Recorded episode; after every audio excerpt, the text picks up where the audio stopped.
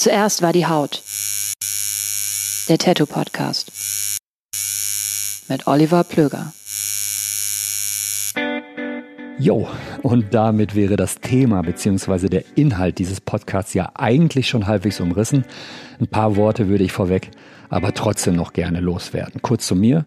Mein Name ist Oliver Plöger. Ich wohne in Köln und bin seit circa 2002, 2003 als freier Journalist unterwegs. Ich habe viele, viele Interviews geführt mit Musikern, Künstlern, Sportlern etc. Ich habe Dokumentationen im In- und Ausland gedreht und war dabei mal hinter, aber auch mal vor der Kamera. Viel wichtiger aber, insbesondere was diesen Podcast angeht, ich habe Mitte, Ende der 90er Jahre angefangen, mich selbst tätowieren zu lassen. Ich habe inzwischen Arbeiten von knapp 40 Tätowierern aus dem In- und Ausland gesammelt. Ich habe zudem auch mal einige Ausstellungen mit Tätowierern organisiert und kuratiert und war auch drei Jahre lang mal sowas wie eine Art Shopguy in einem Laden. In diesem Podcast geht es mir vor allem darum, den Werdegang, die Entwicklung und die ganz persönlichen und subjektiven Eindrücke eines jeweiligen Tätowierers in Erfahrung zu bringen. Warum machst du das überhaupt? Warum arbeitest du genau in dem Stil, in dem du arbeitest? Wie und warum haben sich deine Arbeiten weiterentwickelt? Was nervt dich am Tätowieren? Was ist das Geile am Tätowieren? Welche Rolle spielt Social Media? Und was für ein Privatleben hat man eigentlich, wenn man immer nur an die nächste Tätowierung denkt? Um all das und wahrscheinlich noch viel mehr geht es in diesem Podcast. Und jetzt viel Spaß und eine gute Zeit mit meinem heutigen Gast. Zuerst war die Haut. Der Tattoo Podcast. Mit Oliver Plöger. Mein heutiger Gast ist, ich glaube, ich muss es nicht großartig äh, im Verborgenen halten, weil so ist ja die Episode jeweils betitelt nach dem jeweiligen Tätowierer. Andreas Oswald Köhn ist mein Gast. Ist ein vollständiger Name, ne? Mein vollständiger Name. Wer hieß Oswald in deiner Familie? Mein Vater heißt immer noch so. Ja, okay. Der Erstgeborene bekommt die Namen von den Großvätern, der Zweitgeborene den vom Vater. Das heißt, ist Bruder heißt Markus Karl Friedrich. Ah, okay. Ja, ganz geiler Name, merkt man sich. ähm, ich habe mir so eine kleine Liste hier äh, zusammen notiert und zwar ähm, bin ich so ein bisschen unter unter der schieren Masse deiner Aktivitäten und deiner Tätigkeiten so ein bisschen da dachte ich so, Alter, wie handle ich das? Du bist sehr gro sehr ein großartiger Tätowierer. Du hast nicht nur deinen eigenen Tattoo-Shop, sondern du hast eigentlich dein eigenes Tattoo-Haus. Sinner in the Seine in Aachen. Ich glaube, auf drei Etagen wird tätowiert. Drei Etagen, ja. Ja. Wie viele Tätowierer? Zehn? Ich glaube, wir sind jetzt zehn, ja. Plus Gasttätowierer? Plus Gasttätowierer, mal Ja. mehr, mal weniger. Also wir haben regelmäßige Gasttätowierer, die wirklich, sagen wir mal, einmal in der Woche kommen oder äh, drei Tage im Monat. Ähm, und dann haben wir natürlich auch richtige Gasttätowierer, die nur für eine Woche kommen. Okay. Ähm, wenn du abends mal Zeit hast, malst du noch viel. Ja, das versuche ich zumindest. Du ähm, machst die Kaiserstadt Tattoo Expo, meiner Meinung nach die beste Convention in Deutschland, wenn nicht sogar in Europa. Da reden wir später noch drüber. Du kuratierst Ausstellungen, unter anderem jetzt die kommende Kaiserstadt Tattoo Expo Ausstellung HD Use 2019. Ja. Wir sind im Jahr 2019, vielleicht auch Genau. mal so als Orientierung. Du hast einen Buchverlag gegründet. Ähm, du arbeitest eng mit einem Tattoo Supplier zusammen, ist das richtig? Ähm, sag mal so, ich habe bei Magic Moon, ich habe halt am Anfang den Jörn, den Chef, halt beratend ähm, unterstützt. Ja. Aber ich habe keinerlei ähm, Verbindung jetzt wirklich zu der Firma. Ja, also okay. ich bin jetzt kein, Ja. in keiner Form involviert. Ich habe nur sehr viel beratend äh, zur Seite gestanden. Also wenn es um irgendwelche Nadelgruppierungen gab oder ging oder halt um, ähm, dass man sagt, so, ey, guck dir mal die Maschinen von dem und dem an, nimm die doch ins Programm oder das ist die, das ist eine gute Farblinie, die kommt demnächst auf den Markt, schau dir das mal an. Sowas habe ich halt immer gemacht und durch meine Kontakte in die USA habe ich natürlich oft auch einen, einen anderen Einblick und krieg halt auch schon mal immer mehr mit. Und das habe ich dann halt immer so mit reingebracht. Ich hake die Liste weiter ab. Du bist ein großer Netzwerker, du reist auch viel, so ist das zumindest in meiner Wahrnehmung, in die USA, nach Japan. Worauf ich hinaus will, du machst unglaublich viele Dinge und ich könnte die jetzt natürlich so nacheinander abklappen. Ich will dich aber trotzdem was komplett anderes fragen. Und zwar, was war denn so die letzte Tätowierung, an die du dich bewusst erinnerst, wo du gedacht hast, so, Alter, das ist es. Du meinst, die ich gemacht habe? Vielleicht eher was so gemeint, welche du gesehen hast, wo du dachtest so, boah, Alter, ey, genau so muss das sein, so, ich krieg echt eine Gänsehaut, deshalb ist Tätowieren geil für mich. Puh. Ich sehe tatsächlich eine ganze Menge Tätowierungen, die ich total geil finde. Ähm, das Schöne ist ja bei Instagram, dass man ja manchmal Tätowierungen sieht aus New York, die ähm, wo die Kunden noch nicht aus dem Laden gegangen sind. Man Ja, sieht ja. das schon im Internet. Ich sehe unglaublich viele Tätowierungen. Boah, das kann ich gar nicht genau sagen. Ähm, Darf ich da mal kurz reingrätschen? Ähm, ist es für dich auch nicht auch, also für mich ist ein riesen, riesen Unterschied, ob ich eine Tätowierung auf Instagram sehe. Manchmal scrolle ich da so durch und denke so, ja, nett. Und dann sehe ich zwei Monate später denselben Oberarm in Natura und denke so, boah, Alter. Und dann denke ich so, wie viel geht durch diese kleine Bildoberfläche eigentlich flöten? mh, ja, das tut's tatsächlich. Ähm, klar, ich bin ein Riesenfreund von ähm, Tätowierungen in der Natur, in der, in der freien Natur sehen und besonders natürlich, wenn sie ein paar Jahre alt sind. Das macht Genau. das, also das ist auch so eine Sache. Ich versuche auch zum Beispiel immer, wenn Kunden reinkommen, sage ich so, ey, wann habe ich denn das gemacht? Und also so, wenn so Tätowierungen mehr als zehn Jahre alt sind, das finde ich unfassbar spannend zu sehen, ähm, wie die aussehen. Ähm, Weißt du dann auch noch ganz genau, wenn einer reinkommt und so, äh, den Arm hast du mir vor elf Jahren gemacht, weißt du noch genau, welche Farben du da zum Beispiel benutzt hast? ich benutze seit 20 Jahren dieselben. Ah, okay.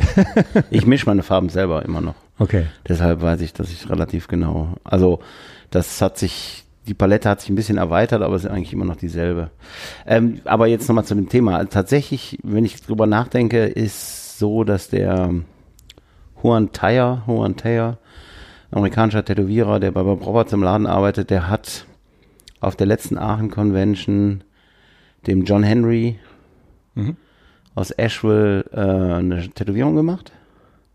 Da bin ich vorbeigelaufen, habe es aus dem Augenwinkel gesehen und dachte, geil. Und dann habe ich die drei Monate später, zwei Monate später in San Francisco auf der Tattoo Convention abgeheilt gesehen, weil ich den danach gefragt habe. Und das hat mich richtig geflasht. Was war das für eine Tätowierung? Das ist ein Schädel und eine Rose links und rechts am, am so am Hemdkragen, also nicht auf dem Hals, sondern noch darunter. Und die hat der Single Needle da rein Komplett schwarz-grau? Schwarz-grau. Und ähm, die war unfassbar geile Tätowierung. Also so, und dann halt das abgeheilt zu sehen und zu sehen, dass es dann halt, weil es gibt da so Tätowierungen, die sehen frisch geil aus und abgeheilt so immer noch cool. Und das war so, du siehst es. Manche werden so, noch besser. und die war halt, so, Ja, ja. Ne, das war halt einfach vollkommen ohne jeglichen Makel. Und das war auch keine einfache Stelle. Und Mhm. Tattoo-Conventions sind jetzt auch nicht unbedingt immer der geilste Platz zum Tätowieren. Und es war unfassbar. Und das hat mich ziemlich geflasht. Ja. Kannst du dich an die allererste Tätowierung, vielleicht als kleiner Junge erinnern, die du je gesehen hast? War in der Familie bei euch jemand tätowiert Nee, oder gar irgend sowas? nicht. Gar nicht. Das heißt, du hast das erste Mal Tätowierung wahrgenommen bei, Auf meinen Punkerkumpel. bei Musikern, ja? Oder sowas, oder? Ja, auch, aber ich glaube fast sogar noch auf meinen Punkerkumpels tatsächlich. Musik auch, natürlich Bands, Mhm. aber so natürlich, dass ich wirklich einen Bezug dazu bekommen habe, war dann auf meinen Kumpels, diese Punker, die halt so Tattoos hatten. Da warst du 13, 14, 15? Ja, sowas halt, ne? Und in, aber in meiner Familie gar nicht. Das Ja. ist so, ich bin, glaube ich, der ein, ich glaube, ich und mein Bruder sind die einzigen Nicht-Akademiker in unserer Familie, so ungefähr. Also väterlicherseits. Ähm, das war in Mönchengladbach, richtig? Ja, Mönchengladbach, Viersen, die Ecke da. Ja. Ja. Und äh, deshalb, das war bei uns in der Familie überhaupt nicht ähm, gegeben halt. Äh, ich muss auch Ich meine, über welche Zeit sprechen wir jetzt? Ende 80er, oder? Mitte 80er? sagen, ja, ich bin von 1970. Ja. Also das war Mitte der 80er. Mhm. Ja, natürlich dann halt Bands natürlich, wobei ich echt sagen muss, dass, glaube ich, so richtig mir ins Auge gefallen bei meinen Punkerkumpels. Ich habe da zu der Zeit alle immer mit Älteren rumgehangen. Mhm. Und dadurch hatten die natürlich auch eine größere Vorbildwirkung mit ihren Tätowierungen. Und ich glaube, dass ich mich auch habe tätowieren lassen, weil ich das bei denen gesehen habe. Fandst, hast du da Gefallen dran gefunden, eher so, weil was Subkultur war, was Abseitiges, oder hast du schon die Möglichkeiten der künstlerischen Gestaltung da gesehen? Ey, das war blanke Rough. Message. Ja, Ne, Das war ja. blank. Äh, Genau. Tätowiert sein war halt anders. Ich habe meine erste Tätowierung an der Wade bekommen. Ähm, weil ich gedacht habe, naja, mach das irgendwo hin, wo du es gut verdecken kannst. Ich bin jetzt eh nicht der Freund von kurzen Hosen, nie gewesen. Das heißt, Ja, ja. Wade war perfekt. Das war zu der Zeit total komisch. Der Tätowierer hat mich angeguckt als wie ein Idiot, weil ich mich nicht auf dem Arm habe tätowieren lassen. Oder Ähm, Schulterblatt oder sowas. Ja, weil das Ja. halt einfach, Bein war komisch. Ne? Ich glaube, der hatte noch nicht mal eine Liege. Ich musste mich so komisch auf den Stuhl setzen. Ähm, aber da habe ich halt, glaube ich, immer noch dieses Gefühl gehabt, so, ja, na gut, vielleicht ist das irgendwann auch vorbei, dieses komische Ding mit dem, mit der Rebellion und dem Dagegensein. Mhm. Lustigerweise ist es natürlich immer nur noch schlimmer geworden. Also dieses, ne, also da habe ich noch gedacht, na, mach's mal lieber irgendwo hin, wo du es verdecken kannst. Und im Endeffekt kurz danach war dann alles vorbei. Ne? Wer hat dich da damals tätowiert? Äh, das war der Toto In Mönchengladbach. in Mönchengladbach, genau. Ähm, das war im Jahr sieben, acht, Nee, nee, nee, 1990. Ach, okay, also drei Jahre später, sowas, ja. Nee, nee, nee, also ich habe Beschreib mal die Stimmung 1990 in einem Tattoo-Laden. Also, ey, du gehst rein, das, Ja. ist, ist so, also grundsätzlich, ich habe es letztens noch drüber gesprochen, dass Tattoo-Läden, heutzutage jeder Tattoo-Laden anders aussieht. Es gibt richtige Unterteilungen. Tattoo-Läden sehen, haben so andere Styles. Früher war ein Tattoo-Laden, da hingen halt überall dieselben Flash an der Wand, dieselben Production-Sheets von Spalding und Rogers. Ähm, da stand ein schwarzes Sofa und auf dem Sofa saßen gerne auch irgendwelche Leute, die die Angst gemacht haben. Also die sahen echt, also es waren einfach ne, komische Typen. Und so war das war das genau. Ich bin da reingegangen und habe mich halt direkt mal, ich sag mal blöd, unwohl gefühlt. Aber das gehört dann natürlich auch ein bisschen dazu. Ne? Du gehst halt rein, du läufst erstmal dreimal vorbei, dann gehst du rein, dann gucken dich alle doof an. Dann ist auch keiner richtig freundlich. Dann lässt du dir aber trotzdem tätowieren und fühlt sich natürlich geil, weil es eben so ist. Ne? Das ist so. Und dann beim nächsten Mal kommst du rein und die Leute auf dem Sofa, die nicken dir schon zu. Ah, okay. Und beim dritten Mal nicken sie dir zu und sagen Hallo. Und wenn sie dann zum Kiosk gehen, fragen sie dich, ob sie dir auch ein Bier mitbringen sollen. Okay. Ne? Und dann denkst du, ah, geil. Und damals hast du auch noch Bier getrunken. Ich weiß gar nicht, ob ich ein Bier äh, Ja, ja. bestellt habe, aber es war auf jeden Fall dieses Gefühl so, Mhm. ne, so du, also das, ey, das ist halt eine andere Nummer, ne, das ist halt so, du, ne, du warst, hat's, also ich glaube, der Reiz lag ja auch daran, dass du Angst hast und dann irgendwann Mhm. eben kommt der Punkt, wo, ja, ich will nicht sagen, dass sie dich akzeptieren, aber so, es ist halt anders, es ist so dieses, ne, heutzutage ist das ja eine reine Service, Service-Nummer, das Mhm. heißt, man ist nett zu seinen Kunden, das ist alles total schön und. Ja, ja, ja. Ne? Und das war halt nicht so. Und ich meine, das war natürlich der Reiz. Ich meine, ich möchte das nicht haben. Also Mhm. ich möchte so nicht sein heute. Und ich finde es auch gut, dass wir unseren Kunden was anderes bieten, aber ähm, Es ist schön, das miterlebt zu haben. So. ja, ja, das ist ja. halt, ey, das ist halt, ne, das kriegst du halt nicht wieder, ne? Was würdest du sagen, was war so die Zeit, wo das, wo so ein Übergang stattgefunden hat zwischen dieser, dieser roughen, ich nenne es jetzt einfach mal Biker-Shop-Atmosphäre und zu dem, was heute so Status Quo ist? Ich sag mal so, ne, es ist tatsächlich wahrscheinlich genau äh, die meine Generation Mhm. an Tätowierern. Ähm, ich sag mal, davor gab es halt Leute, die kamen halt aus einem anderen Umge um Umfeld, ne, Biker, Mhm. äh, Skinheads, also harte, harte Typen. Das war Hools. Tätowieren. Ja, das war. Tätowieren war halt hart. Ja. Und dann kam, ähm, ich sag mal, meine Generation. Äh, natürlich gerne halt auch so mit ein bisschen anderen Background, oft aus dem Punkrock, Hardcore. Ähm, und natürlich halt auch so vom Ganzen her aus einem anderen Background. Ne? Ich meine, ich komme nicht aus einem klassischen Background, wo man Tätowierer wird. Ne? Also, ne? Ich sag ja, ich komme aus einer Akademikerfamilie. Ja. Ähm, und ich glaube, also gerade dann kam ja diese ganze Sache, dann kamen diese Leute rein, das Tätowieren hat sich verändert, wir hat man rumexperimentiert, diese New School, Custom Tätowieren, wir wollten alles anders machen. Das Man war so Mitte se- 95, 96. Ja, das war so Mitte los? der 90er halt. Ja. Ne? So, und dann ähm, hat man auch seine Läden anders gemacht und hat versucht, so eine ganz andere Nummer reinzubringen. Ich kann mich genau daran erinnern, als ich zum ersten Mal beim Ilja, ich glaube 97 war das, in dem ersten, glaube ich, Liebe Hoffnung Laden war in Essen in der Gerlingstraße gegenüber von dieser Polizeiwache. Und das war vorher eine Kunstgalerie. Der Laden war clean, lange Theke, hohe weiße Decken und ich kannte das so nicht. Ich kannte so Mitte der 90er war ein Tattoo-Shop, so Aquarium, wenn noch Bons verkauft, Wasserpfeifen und all sowas. Ganz genau. Ne? Und äh, ich war da völlig von den Socken. Ich fand das total geil. Ne? Ja, das ist halt äh, genau das so. Ne? Ich hatte noch nicht mal eine Theke in meinem Laden. Ich hatte so einen Schreibtisch da stehen. Ne, das sollte alles so dieses weg von diesem Tattoo-Laden. Lustigerweise habe ich mir natürlich Jahre später dann eine riesige Theke in den Laden bauen lassen, Ja. alles voll mit Flash gehängt. Ich hatte so gemalte Bilder an den Wänden, also keine Vorlagen und einen Schreibtisch da stehen. Ähm, und dann hat man natürlich auch so dieses Custom-Ding mit den Kunden und so einen anderen Umgang gepflegt. Ähm, und ich sag mal so, wir haben das, wahrscheinlich waren wir diejenigen, die es halt vom Prinzip her da äh, verändert haben. Ob das jetzt gut oder nicht ist, ist ja eine Sache. Ne? Lustigerweise haben viele von uns sich dann aus der Generation, ob das jetzt so Leute sind, Ilja oder auch der Hennes und so und Olaf, die ganzen Leute, wir haben ja dann nachher trotzdem totalen Gefallen wiedergefunden an diesem Street klassischen. Ne? Also Ja, ja, mein also- Tattoo-Laden ja. sieht heute mehr, wieder aus wie ein richtiger Tattoo-Laden, Mhm. während der 1997, Ja, als ich den so- aufgemacht habe, ausgesehen hat wie eine Galerie. verkackte äh, Ja. Galerie. Ja, Ne? okay. Und ähm, das finde ich manchmal selber lustig, ne? Ja, weil ja. man hat so versucht, alles anders zu machen, um dann Mhm. später auf den Trichter zu kommen, dass das ja eigentlich alles total geil ist Mhm. oder war und dann halt sozusagen wieder zurückgegangen ist. Aber das kannst du ja auch sehen in diesem ganzen Entwicklung dieses New School-Tätowierens. Viele von den Leuten, die damals halt diese New School und Hauptsache alles muss anders sein, wie viele von denen dann Gegenlicht, sozusagen klar, ja. die Leute waren, die diesen, die Wiederkehr des Traditional, des, des amerikanischen Traditional eingeläutet haben. Ja. Ne? Also ob das jetzt so Mike Wilson, Scott Silver, diese ganzen Leute, die haben alle alles verchromt, was ging und Mhm. Ja, ja, alles ja. war verdreht und getwistet Ja. und überall noch drei Lichtquellen. Genau. Und das sind heute die Leute, die ja für amerikanisches Traditional stehen. Mhm. Und das ist ja genau die Zeit. Ne? Man hat versucht, alles anders zu machen, um sich dann eigentlich wieder darauf zu besinnen, was cool war. Ne?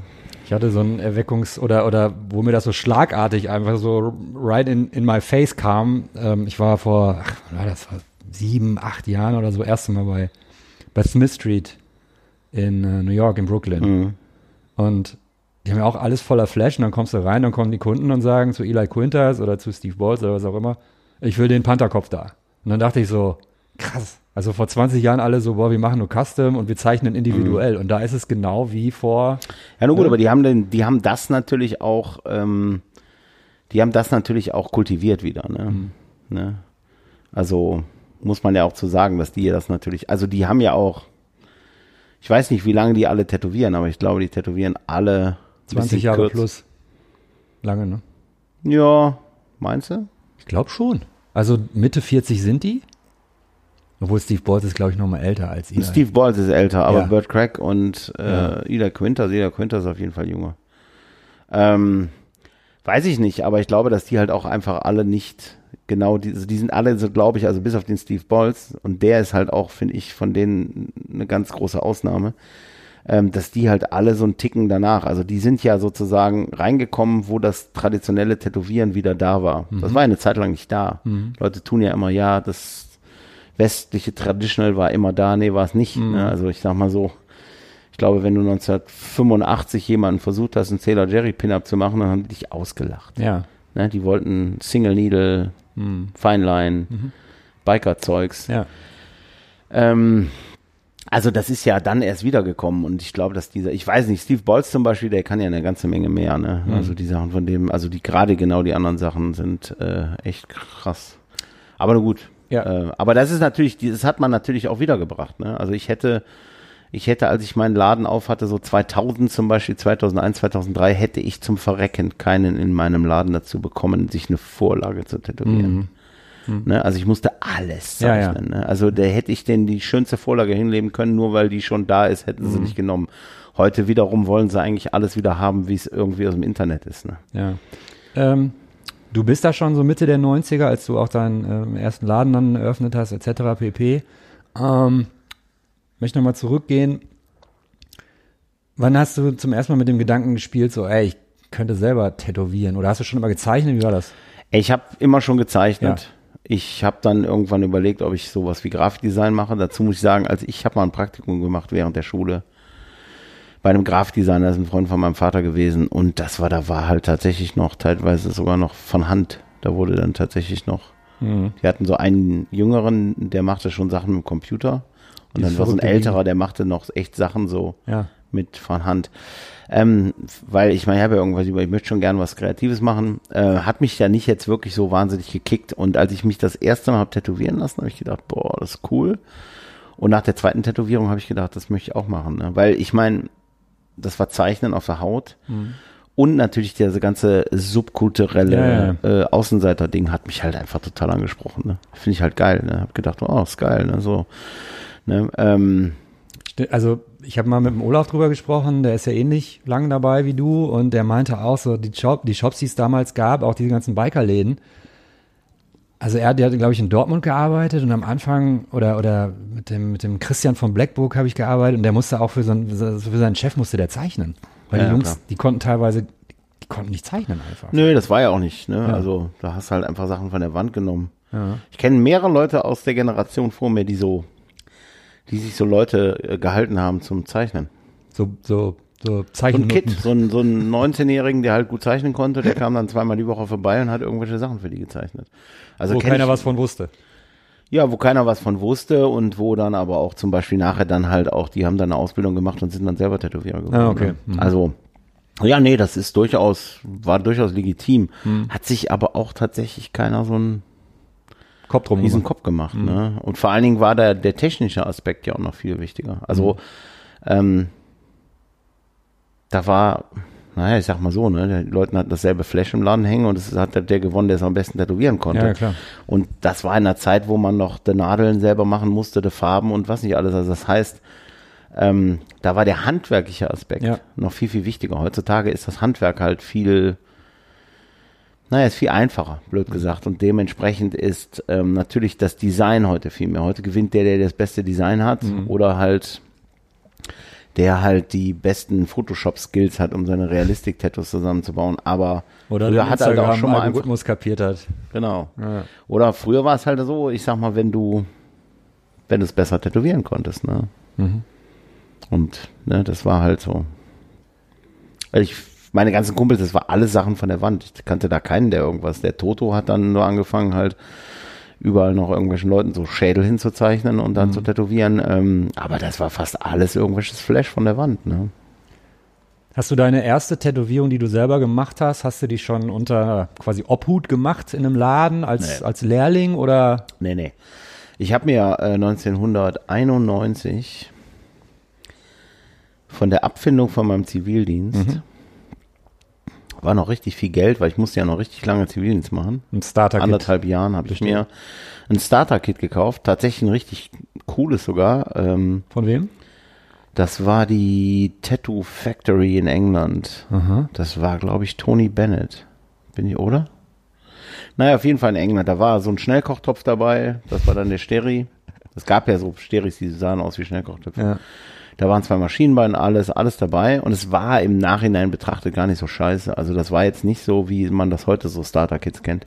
Hat aber auch richtig Asche gekostet. Ich glaube 1600 Mark oder so.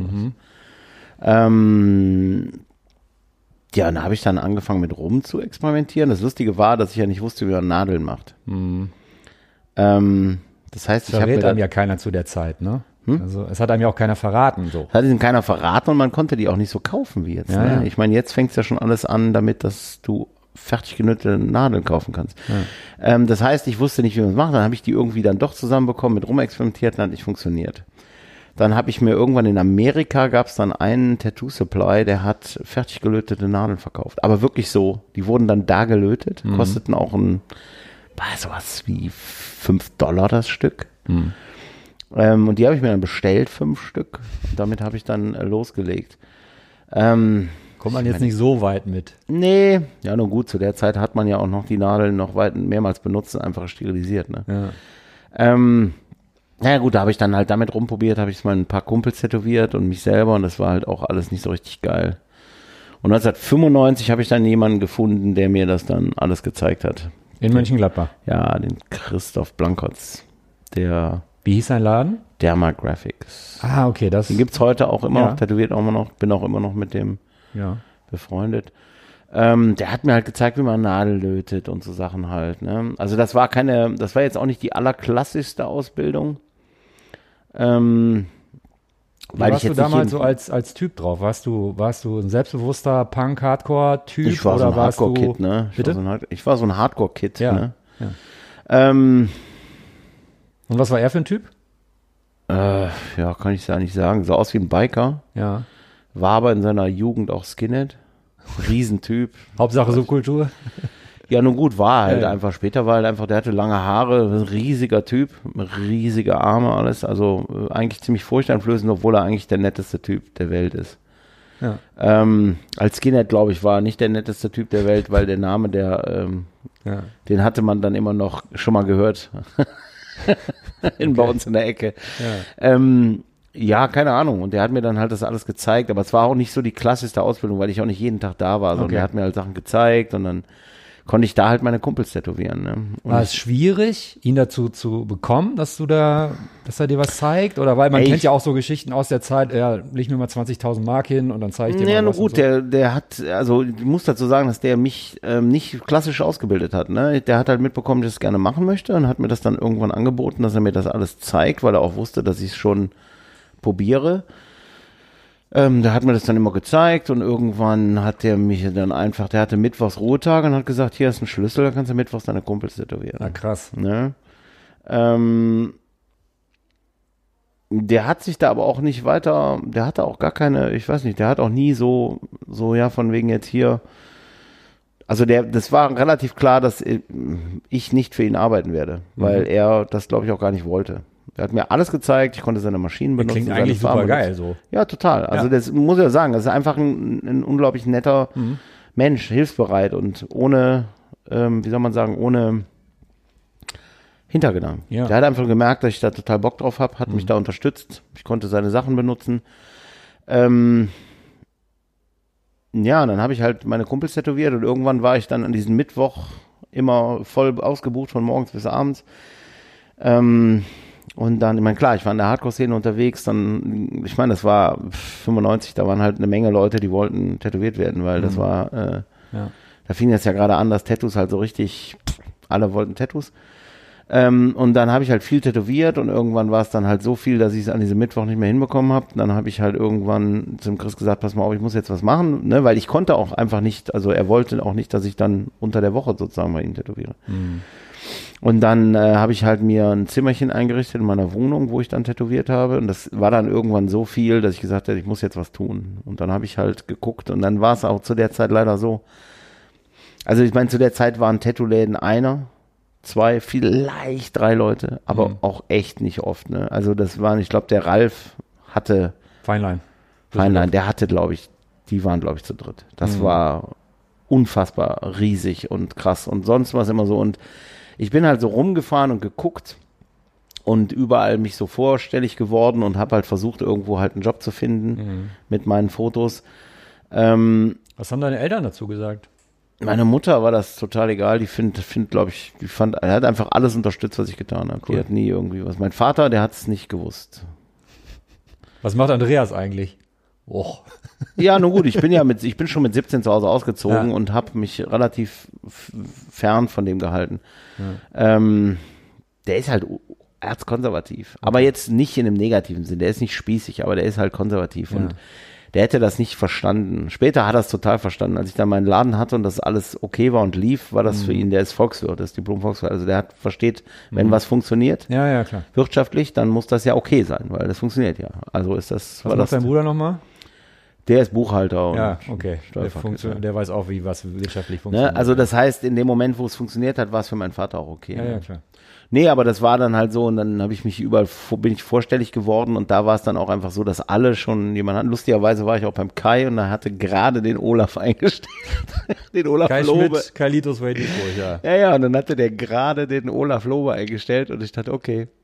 Ich meine, ich muss dazu auch sagen, dass es wahrscheinlich auch die bessere Entscheidung für den Kai war. Zu der Zeit. Ich habe da so einiges mitbekommen, was. Äh, also Olaf hat ein bisschen gelitten auch. Speziell. Ja, nee, aber äh, ich, also, Also ich, nett. Ich muss sagen, dass ich, wenn ich ehrlich bin, zu dem Zeitpunkt auch, glaube ich, einfach der Olaf der bessere Tätowierer war und wahrscheinlich auch einfach äh, der, der Kai, die, also der Kai kann froh sein, dass er damals den ähm, Olaf eingestellt hat. Und ich bin dann halt, irgendwann war es dann halt so und dann habe ich immer meine Wohnung tätowiert und weiter tätowiert. Ähm, und irgendwann habe ich gedacht, okay, jetzt muss ich was tun und habe dann halt einfach irgendwann überlegt, okay, da mache ich halt einfach einen Laden auf, wenn ich keinen finde, wo ich arbeiten kann und bin dann nach Aachen gegangen. Wobei ich sagen muss, ähm, was halt Auch aus Respekt dem. ja, ja, klar, nur. Also Ja. ich habe dem Chris gesagt, pass mal auf, Ja. ich muss einen Laden aufmachen, weil ich muss ja irgendwo arbeiten. Und dann habe ich gesagt, ich gehe weg aus, aus Gladbach und hat er gesagt, brauchst du nicht, mir ist das egal, kannst du ruhig hier. Habe ich gesagt, nee, ich gehe mal lieber, weil ich habe natürlich immer die, also A ist das für mich, eine- war so eine klare Sache, der hat dir geholfen, du setzt ihm jetzt keine Konkurrenz vor die Tür. Ey, ohne Scheiß, aber das sagt ja relativ viel über dein Verständnis von dieser ganzen Sache aus. Normalerweise ist es so, Lehrling geht aus dem Laden, macht vielleicht zwei Kilometer weiter einen Laden auf und der Chef ist sauer. Ja. Und du machst genau umgekehrt. Der sagt so, mach doch, mach doch in der Stadt einen Laden auf und du sagst, nee, pass auf. Ey, ich habe Ja. ich hab mir gedacht, wenn, eines Tages aus irgendeinem Grund ich vielleicht mehr zu tun habe als er, warum auch immer, ne? nicht, Ja, dass ja, ich das jetzt dachte, ey, ich bin besser oder irgendwas. Ähm, da habe ich gedacht, irgendwann kommt vielleicht der Punkt, wo er das dann vielleicht doch bereut. Und Genau. dann, ne, und dann bin ich weggegangen und im Endeffekt, ähm, ich meine, ganz ehrlich gestanden, ich hätte auch gar, gar nicht gerne einen Laden in Mönchengladbach gehabt im Nachhinein. Hm. Also, ähm, ich bin ja nach Aachen gegangen, wo ich als Jugendlicher schon oft war, weil meine Großtante da gewohnt hat. Ich fand Aachen halt immer geil. Ähm, und im Endeffekt die beste Entscheidung meines Lebens, ne? Weil Aachen ist eine schöne Stadt, ist lebenswert. Ne? Ich lebe gerne in Aachen. Das ist eine tolle Stadt. Ja. Ne? Also, wenn ich jetzt Mönchengladbach vergleiche und Aachen, ist das, das ist einfach Himmel und Hölle. Ja. Ne? So. Ähm, ganz kurz, um das nochmal so ein bisschen, ein bisschen einzuordnen. Also bei mir war es zum Beispiel so, ich weiß für mich 100%ig, ohne Musik wäre ich nicht tätowiert. War das bei dir ähnlich? Ja, Oder, gut, oder ich mein, mit, dieser massiven Auseinandersetzung oder bewussten Auseinandersetzung mit Musik? Also ich sag mal so, ne, Subkultur ist ja fast immer Musik, ne? Es Mhm. gibt ja kaum eine Subkultur, die sich nicht über Musik definiert, ne? ja, also, aber Ne? ich habe Hardcore Metal gehört Mhm. und da war ein Tätowieren verankert. Ja, ja, Wenn genau. du jetzt total auf Rhythm and Blues stehst, so, ja, ne? ja, nun gut, klar, aber ich sag mal so, dass natürlich, äh, für mich war ja Subkultur der ausschlaggebende Punkt und damit natürlich auch Musik. Ähm, und natürlich gerade dieser, äh, die, die Punkrock, aber dann natürlich noch viel mehr Hardcore, ne? Wenn du so die, jetzt nochmal von 86 die erste Chromex siehst, hinten das Bild auf dem Plattencover, dann sagst du, ja, alles klar. That's So it, ja. sehen krasse Typen aus, ne? Ähm, John Joseph hat da schon sein Backpiece gehabt. Nee, noch nicht, aber der hatte auf dem Bauch ein, äh, so ein Ding von Karibaba, was schon der Knaller war und der, glaub, Ale Flanagan Chris hatte dieses Garber, Ding auf ich, der- ne? hm? Shiva, der Rücken ist von Rücken Chris Chris Garber, ja. er aber das kam Löh- später. Ja, das kam später. Der hatte, der hatte von Karibaba noch so ein Ding auf dem Bauch und der Harley Flanagan hatte diesen komischen fledermaus Das Fledermaus-Ding auf der Brust. Ja, ja. Ne? Mhm. Das könnte tatsächlich, ich kann mich nicht erinnern, aber ich glaube, das ist von. Könnte von Shotzi Gorman sein oder von dem Mike Perfetto Ah, okay. aus New York. Der Ja. hat nämlich ganz früher ganz viele Hardcore-Leute tätowiert. Ja. Ja, Waren- natürlich, mega. Das Ja, ja. war ein mega, also das natürlich. Also ich weiß gar nicht, ob ich, wenn es nicht über Musik und Subkultur gewesen wäre, wie man, wie ich sonst überhaupt ähm, an Tätowieren gekommen ist. Ne? Also das ist ja, weiß gar nicht, keine Ahnung. Ich glaube, ein Wendepunkt in, in deinem Leben oder was, und ich glaube, das spielt auch genau in die Zeit rein, mh, war ein Tätowierer, ich leg dir das jetzt einfach mal im Mund, ich behaupte das jetzt einfach mal, ähm, von dem du Jahre später, Jahrzehnte später auch ein Buch rausgebracht hast, nämlich Markus Pacheco. Ja, Wie bist du dem oder wie ist er dir äh, über den Weg gelaufen? Wie hast du Notiz von ihm genommen? War das in einem Magazin? War das auf einer, wie war das? also es gab ähm, damals ja dieses Easy Rider Tattoo Magazine, dieses Ja. normale Tattoo, ohne vorne Tattoo drauf. Das war ja vom Easy Rider Verlag, das war ja eine Biker, also so eine Nebenpublikation von diesem Biker Magazin. Ähm, und da war halt natürlich viel so Biker-Tätowieren drin. Und äh, das habe ich halt immer gekauft seit, seit den 80er, Ende der 80er. Bahnhofs, Kiosk, Tankstelle. Genau. Genau. Und dann äh, war da auf einmal ein Artikel über irgendeine Convention und da hatten sie anscheinend so drei junge Menschen, die auf der Convention rumliefen, halt genommen und äh, fotografiert und so eine Art Special über die gemacht. Und das war der Markus Pacheco. Ja.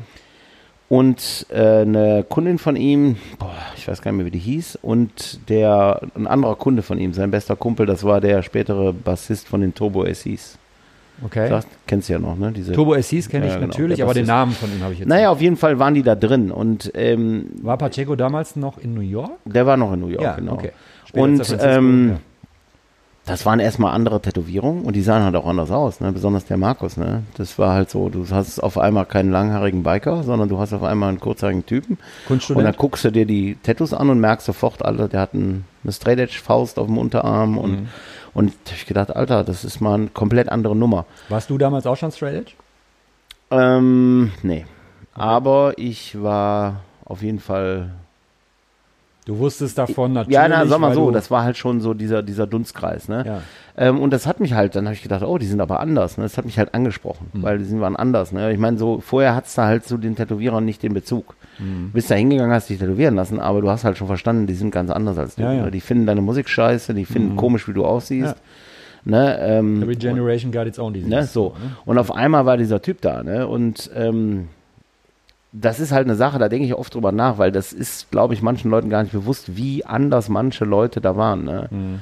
Also eine andere Sache, die mich zwar mega gekickt hat, da habe ich letztens noch mit dem, ich glaube, mit dem Osti drüber geredet. Es gab einen Artikel über, ähm, auch, ich glaube, Anfang der 90er, über Freddy Corbin. Ja. Da gibt es so einen. Artikel Nice im. Tattoo-Magazin, wo der halt die Hände vor dem Gesicht hat und du siehst halt nur die nach hinten geschmierten Haare. Mhm. Ne? Und du denkst auf einmal so, ey, guck mal, das sieht aber ganz anders aus. Ne? Und vor allem super jung sah der aus. Ja, ja. Und ja der sah halt anders aus. Ne? Ja, Der ja. war auf einmal ein anderer Genau. Style. Ja. Und der bei dem Markus war es halt ganz extrem. Ne? Und dann habe ich das halt so ein bisschen verfolgt. Markus hat aber auch so eine, so eine Sharp Skin. Genau, der hat ja die Background. Sharpskinhead erfunden. Also der Ausdruck Sharpskinhead kommt von ihm. Stimmt, Der hat das nach England exportiert. Also der Roddy Moreno, äh, der Sänger von Oppressed, der das dann nachher übernommen hat, Ja. Der hat es tatsächlich von Markus. Also das ist eine Also Erfindung Skinheads von against radical, racial prejudice. Racial ne? Prejudice, genau. ja. Und der Markus war ja klar, der ist Puerto Ricaner, der ist halt nicht unbedingt so äh, White Power mäßig unterwegs. ähm, und ähm, das war halt spannend, ne? Und es war halt anders. Es war natürlich auch ein anderer Angang ans Tätowieren. Ähm, und das war sah anders aus. Und dann habe ich mich halt, kamen immer mal wieder Sachen, das wurde dann auch alles anders, sah auch anders aus. Weißt halt du noch das erste Tattoo oder was du von ihm gesehen hast? Und was das für ein Motiv war? Beschreib mal, wie das, wie Ja, das das war bei dem, was die beiden hatten, die Tattoos. Ne? Also, Ja. also das waren teilweise Tätowierungen, die gar nicht so besonders auffällig anders waren. Der eine, der, der, der Mike, der hatte dieses Clockwork Orange Ding auf dem Oberarm. er. Mhm. Ähm, diese Dreieck mit dem, mit dem Alex, mit dem Messer in der Hand. Aber sie hatte auf dem Unterarm schon so ganz komische, kubistische Formen. Figürlich, Ne? Genau. Und das war schon sowas. abgefahren. Ne? Ja. Ähm, ich meine, das wäre Ende der 80er sogar noch gewesen. Mhm. Naja, auf jeden Fall äh, hat mich das halt total gekickt. Und dann war ich 93 in Amsterdam auf der Tattoo Convention, die Henk Schiffmacher noch gemacht hat. Die legendäre. Genau, die Da legendäre. Und zwar war die noch in einer, lustigerweise, Ja. lustigerweise, habe ich ja mit dem Henky Panky äh, letztens noch drüber gesprochen, die war nämlich auch in der Eissporthalle. Ach was, Ja, total witzig. so schließt sich der Kreis. Ähm, 93, der ist erst später in die Innenstadt, in dieses große, fette Gebäude am Bahnhof Okay. äh, gegangen. Und da war der noch, das war das noch total abgefahren in so einer Vorbezirk, ganz, ganz Ja. schäbig. Und dann habe ich da mit meinem Kumpel Marco gestanden. Wir waren halt beide super into Tattoos und wir sind, ähm, der Marco, der auch, Marco Böhn? nee, nee, nee, nee, Nee, der, der, Okay. ähm, den, der ist Okay. Also nicht mehr aktiv in der Tattoo-Szene oder sowas. Nein, der ist auch, also einfach, der ist heute, ich weiß gar nicht, glaube ich, was er heute macht. So. Ähm, auf jeden Fall der, ähm, wir haben da gestanden mit Geld in der Tasche und wollten uns tätowieren lassen und dann ging halt die Tür auf und sind rein und der Markus hatte zu der Zeit so diese typischen amerikanischen Tankwartjacken und hatte hinten eingestickt Primal Urge Studios San Francisco, Okay. California. Und er war direkt der erste Stand. Also wirklich, du kommst rein und du bist gegen die Ecke von dessen Stand gelaufen. Wusstest du vorher, dass er da sein wird? Ey, woher? Ne? Ah, du wusstest es noch nicht Nee, mal. nee, null. Krass. Also du hast den Typen die ganze Zeit, du adorst den, du hast den Ja, ja, Hinterkopf klar. und dann Ich ist meine, er du da. hast natürlich so eine, du hast natürlich so eine Vorahnung, dass da coole Leute sind. Ich meine, Internet gab es nicht klar, aber haben die keine Liste oder einen Flyer rausgegeben, hab wer ich, da Hast ist? du nicht gesehen. Ne? Also Ich Okay. weiß auch gar nicht mehr, wie wir überhaupt an die Informationen gekommen sind, dass da eine Tattoo-Convention ist. ja, okay. Naja, auf jeden Fall war der Markus der Erste, der sind wir direkt hingegangen, haben den gefragt, ob er Zeit hat. Und da hat er auch. Und dann habe ich das Tattoo auf dem Unterarm bekommen von ihm, die Sanduhr. Das ist eine Sanduhr, ne? Genau. Ähm, ja, das hat mich halt total geflasht. Ich muss dazu sagen, das war dann so eine Reihe, da saßen dann so Guy Atchison und Jeff Rachel, die saßen alle in derselben Reihe, ne? Da, und so, ne? Also das war so, das, ey, das kannst du heute gar nicht mehr beschreiben. Ja, ne? Ich ja, meine, das ja. ist so. Ähm, das hat mich halt total geflasht. Ich kann mich auch an nichts anderes mehr von der Convention erinnern, als an diese Ecke. Ne? Ja. Und das Lustige war, zu dem Zeitpunkt, da war ich ja viel in der Hardcore-Szene unterwegs und hatte ja auch Bands, habe ja eine Band gespielt. Und ähm, der Ilja, Ja. Hummel, Jordi der war auch auf Essen. der Convention. Ja. Und der Marco und ich haben uns tätowieren lassen und der Ilja hatte sich dann auch einen Termin bei Markus gemacht und wir haben dem dann nachher noch unser restliches Geld gegeben, weil der sich, äh, weil der nicht, also der brauchte mehr Geld, als er hatte und dann haben wir ihm noch unser Geld gegeben, weil der sich da auch und ich glaube, wir sind die drei, eine, meine, wir waren glaube ich drei, die sich da haben tätowieren lassen. Die drei Ähm, German Dudes. Hm? Die drei German Ja, Dudes. und ähm, ja, das war halt total spannend. Und ich bin dann halt danach irgendwie in Kontakt mit dem Markus geblieben. Und 96, Ganz kurz mal eben, falls man im Hintergrund die Kirchenglocken hören sollte. Ich weiß ja, bei uns sind die super laut. Nö, ich höre sie Wir kaum. sind hier in Köln im Agnesviertel in meiner wunderschönen äh, in meinem wunderschönen Wohnzimmer. ähm, vielleicht hört ihr das gar nicht, keine Ahnung. So, wir erzählen jetzt einfach mal weiter. So, Ähm, gesagt, genau. Also Ilja hat zu dem Zeitpunkt auch noch nicht tätowiert. Mhm. Ne? Also wir waren da alle noch, äh, ich sag mal, Tattoo-Fans. Ähm, und naja, auf jeden Fall bin ich mit dem Markus in Kontakt geblieben und 96 ist der dann auf so eine Europatour gekommen. Da hat er dann in dem Laden, wo ich gearbeitet habe, bei dem Chris in Mönchengladbach, mein, die Outlines von meinem Unterarm gemacht. Äh, Von der Von dem anderen anderen Seite. Unterarm? Hm? Von dem anderen Unterarm? Ja, hiervon. Also Jesus am Kreuz. Genau, das hat er halt äh, da gemacht halt. Und dann ein paar Wochen später kam er dann wieder, also der war dann in der Tschechei und pra also Prag und so, und ist dann rumgereist, England, Frankreich, ist dann wiedergekommen und hat dann die Farbe gemacht, die hat er dann bei mir zu Hause gemacht. Und da hat er auch noch ein paar andere Leute tätowiert.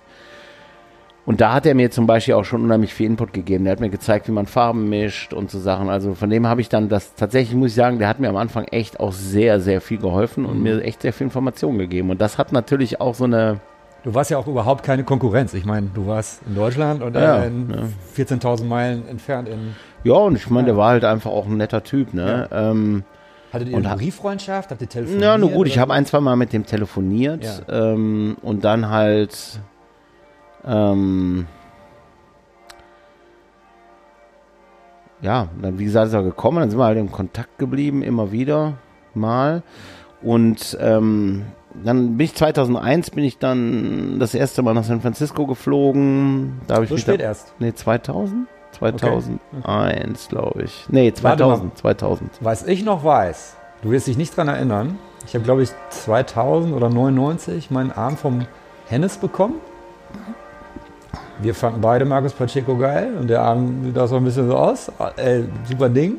Und ich weiß noch, da war ich in Berlin auf der Convention und da kamst du, glaube ich, gerade aus San Francisco wieder und hattest dir den Oberarm covern lassen mit diesem riesenblutigen Jesus. Das war 2000. Das war 2000, genau. 2000 war ich in Ich Berlin. habe auf nämlich letztens, genau. letztens äh, hat der Olaf Lobe mir Bilder geschickt, weil der war nämlich auch da. Ah ja. Ich war mit meiner damaligen Freundin und der Olaf war auch da. Mhm. Wir haben alle beim Grammy gewohnt hier. Ja, ja. Ähm, Der Grimmelbein. der Grimmelbein, weil der Grimmelbein vorher zum Arbeiten bei mir war. Ja. Der war 2000. 2000 war der In Aachen. Ja, In, wegen in deinem jetzigen Ja, genau. Aber war mein allererster. oben unten das Laden. Mein allererster Gast war das tatsächlich. Und das kam auch über die Vermittlung von Markus. Der Markus rief mich irgendwann an, meinte, pass mal auf, ich habe so einen Jungen, der arbeitet bei mir, der würde gerne nach Europa kommen. Dass ich den Jungen natürlich schon kannte aus Magazinen. Ja. Ähm, und äh, das hat auch sehr gut funktioniert, weil der war beim Tintin und beim Mick und so. Hatte aber lustigerweise bei mir halt einfach unfassbar viel zu tun. Ne? Ich meine, ich hatte halt schon. Weil du auch man, Propaganda gemacht hast. ja, Propaganda und man kannte sich auch. Ich meine, wenn man mal ehrlich ist, Nordrhein-Westfalen war zu dem Zeitpunkt auch echt ein guter Spot fürs Tätowieren in Deutschland, Total, besonders für junges total. Tätowieren. So, da waren dann der Hennes und der Olaf und Leute Geil. aus Holland, die haben sich alle, alle Ja. tätowieren lassen und da hatte, der hatte bei mir einen Arsch voll zu tun, also richtigen. Arsch. Der ist einmal für eine Woche da gewesen und ist dann nochmal wiedergekommen, nochmal, also war insgesamt drei Wochen bei mir. Ja. Und hat halt durchgezimmert, wirklich. Ähm, und das kam halt über die Vermittlung von Markus. Und als ich dann nach San Francisco fuhr, ähm, haben meine damalige Freundin und ich bei dem gepennt. Weil ja, ich meine, klar, der hat bei mir die ganze Zeit gewohnt, dann war es halt einfach nur klar, dass wir dann da pennen. Weil natürlich auch super war, weil es natürlich auch gut für die Urlaubskasse war, ne? Man kann, glaube ich, schon sagen, also ihr hattet da, also ist das, haben die, Ami, haben, die Amis das irgendwie antizipiert? Fanden die das geil? Da kommt auf einmal einer aus Deutschland, so, where the fuck is Germany, kommt hier rüber und ist total Tattoo interessiert und wahnsinnig und so. Ich meine, ich kann mir kaum vorstellen, dass es irgendwie zu der Zeit Leute aus Spanien gab oder aus, keine Ahnung, die da hingefahren sind und da so into it waren, oder? Ja, also ich glaube, dass äh, das Lustige ist, dass ja immer so phasenweise, ne? Ich weiß noch, als der Markus 97 hat der einen Monat in Amsterdam im Tattoo-Museum gearbeitet, in dem alten Tattoo-Museum. Und da war der einen Monat in, in, in Amsterdam und hat in dem Museum gearbeitet. Und der hat da so viele Deutsche tätowiert, dass der Henky Penky schon Witze darüber gemacht hat, was denn der Markus mit den Deutschen hat. Also der hat wirklich, da war, da hat der Hennes sich tätowieren lassen Den ganzen Arm gekriegt. ganzen ne? Arm bekommen Ja. und dann waren Olaf und ich mit, einfach zum Abhängen, ne, weil ich Ja. den ja auch kannte und ne, der Olaf, ey, wir waren halt super viel zusammen unterwegs, Olaf und Ja, aber eigentlich Hennes fußte das ja auf deiner Konecke zu ihm, oder? Hm? Ich meine, Hennes ist ein Freund von dir. ja, also sag mal so, ähm, der Hennes fand natürlich den Markus auch schon immer super, aber ich glaube, ich, ich war der Erste, der halt tatsächlich ein Tattoo von ihm hatte. Mhm. Ne? Ja, ja. Ähm, und ich glaube, ich habe auch über dieses Tattoo tatsächlich den Hennes kennengelernt. Ähm, aber das war dann halt so, und dann saß man da halt in Amsterdam und dann kam der Henky Penky rein und wollte irgendwie Feuer von uns haben, von irgendjemandem haben. Und dann haben wir ge- geredet, ob einer Feuer hat. Und dann meinte er so, ah. Und dann guckt er den Markus an und sagt nur so, what's the fucking thing with you and the fucking Germans? Weil der natürlich als Amsterdam, ähm, als Amsterdamer natürlich nicht das beste Verhältnis zu Deutschen hat und hatte, glaube ich, immer schon so ein bisschen so ein. Und äh, wir mussten halt drüber lachen, ne? Ähm, weil das war ja der Umgangston halt einfach. Ähm, aber da waren unheimlich viele Deutsche, die sich von dem tätowieren lassen. Auch der, ich komme jetzt gerade nicht auf den Namen, Wolfgang aus Koblenz und so Leute. Die haben Wolfgang alle Thomas. Genau. Ja. Haben alle sich von dem tätowieren lassen zu dem Zeitpunkt. Also waren der Gordon Klaus auch? Kann der ist tätowiert worden in meinem Wohnzimmer. Ah, so klein ist die Welt. 96. Ah ja. Ähm, Aus äh, Bottrop ist er immer noch, ne? naja, Ja, ja. der hat zu dem Zeitpunkt auch noch nicht tätowiert. ja. Ähm, das war, es ist halt so eine Sache, das war ja tatsächlich eine sehr kleine Gruppe an Leuten. Ne? Also die, also die ganze, das waren halt der Hennes, der Olaf, der Ilja, ähm, der Gordon, ähm, Klaus, ähm, der Gregor Schwarzbach, ja. Mit dem ich in der Band gespielt hat, Ja. hab und so. Also das war ja, das war ja lustigerweise ist das ja so ein, das war so eine Gruppe von Leuten, die halt sich da sozusagen mit beschäftigt haben und dann halt lustigerweise von denen auch alle irgendwie Tätowierer geworden sind. Wir waren ja auch alle vorher schon damit beschäftigt, bevor wir tätowiert haben. Ne?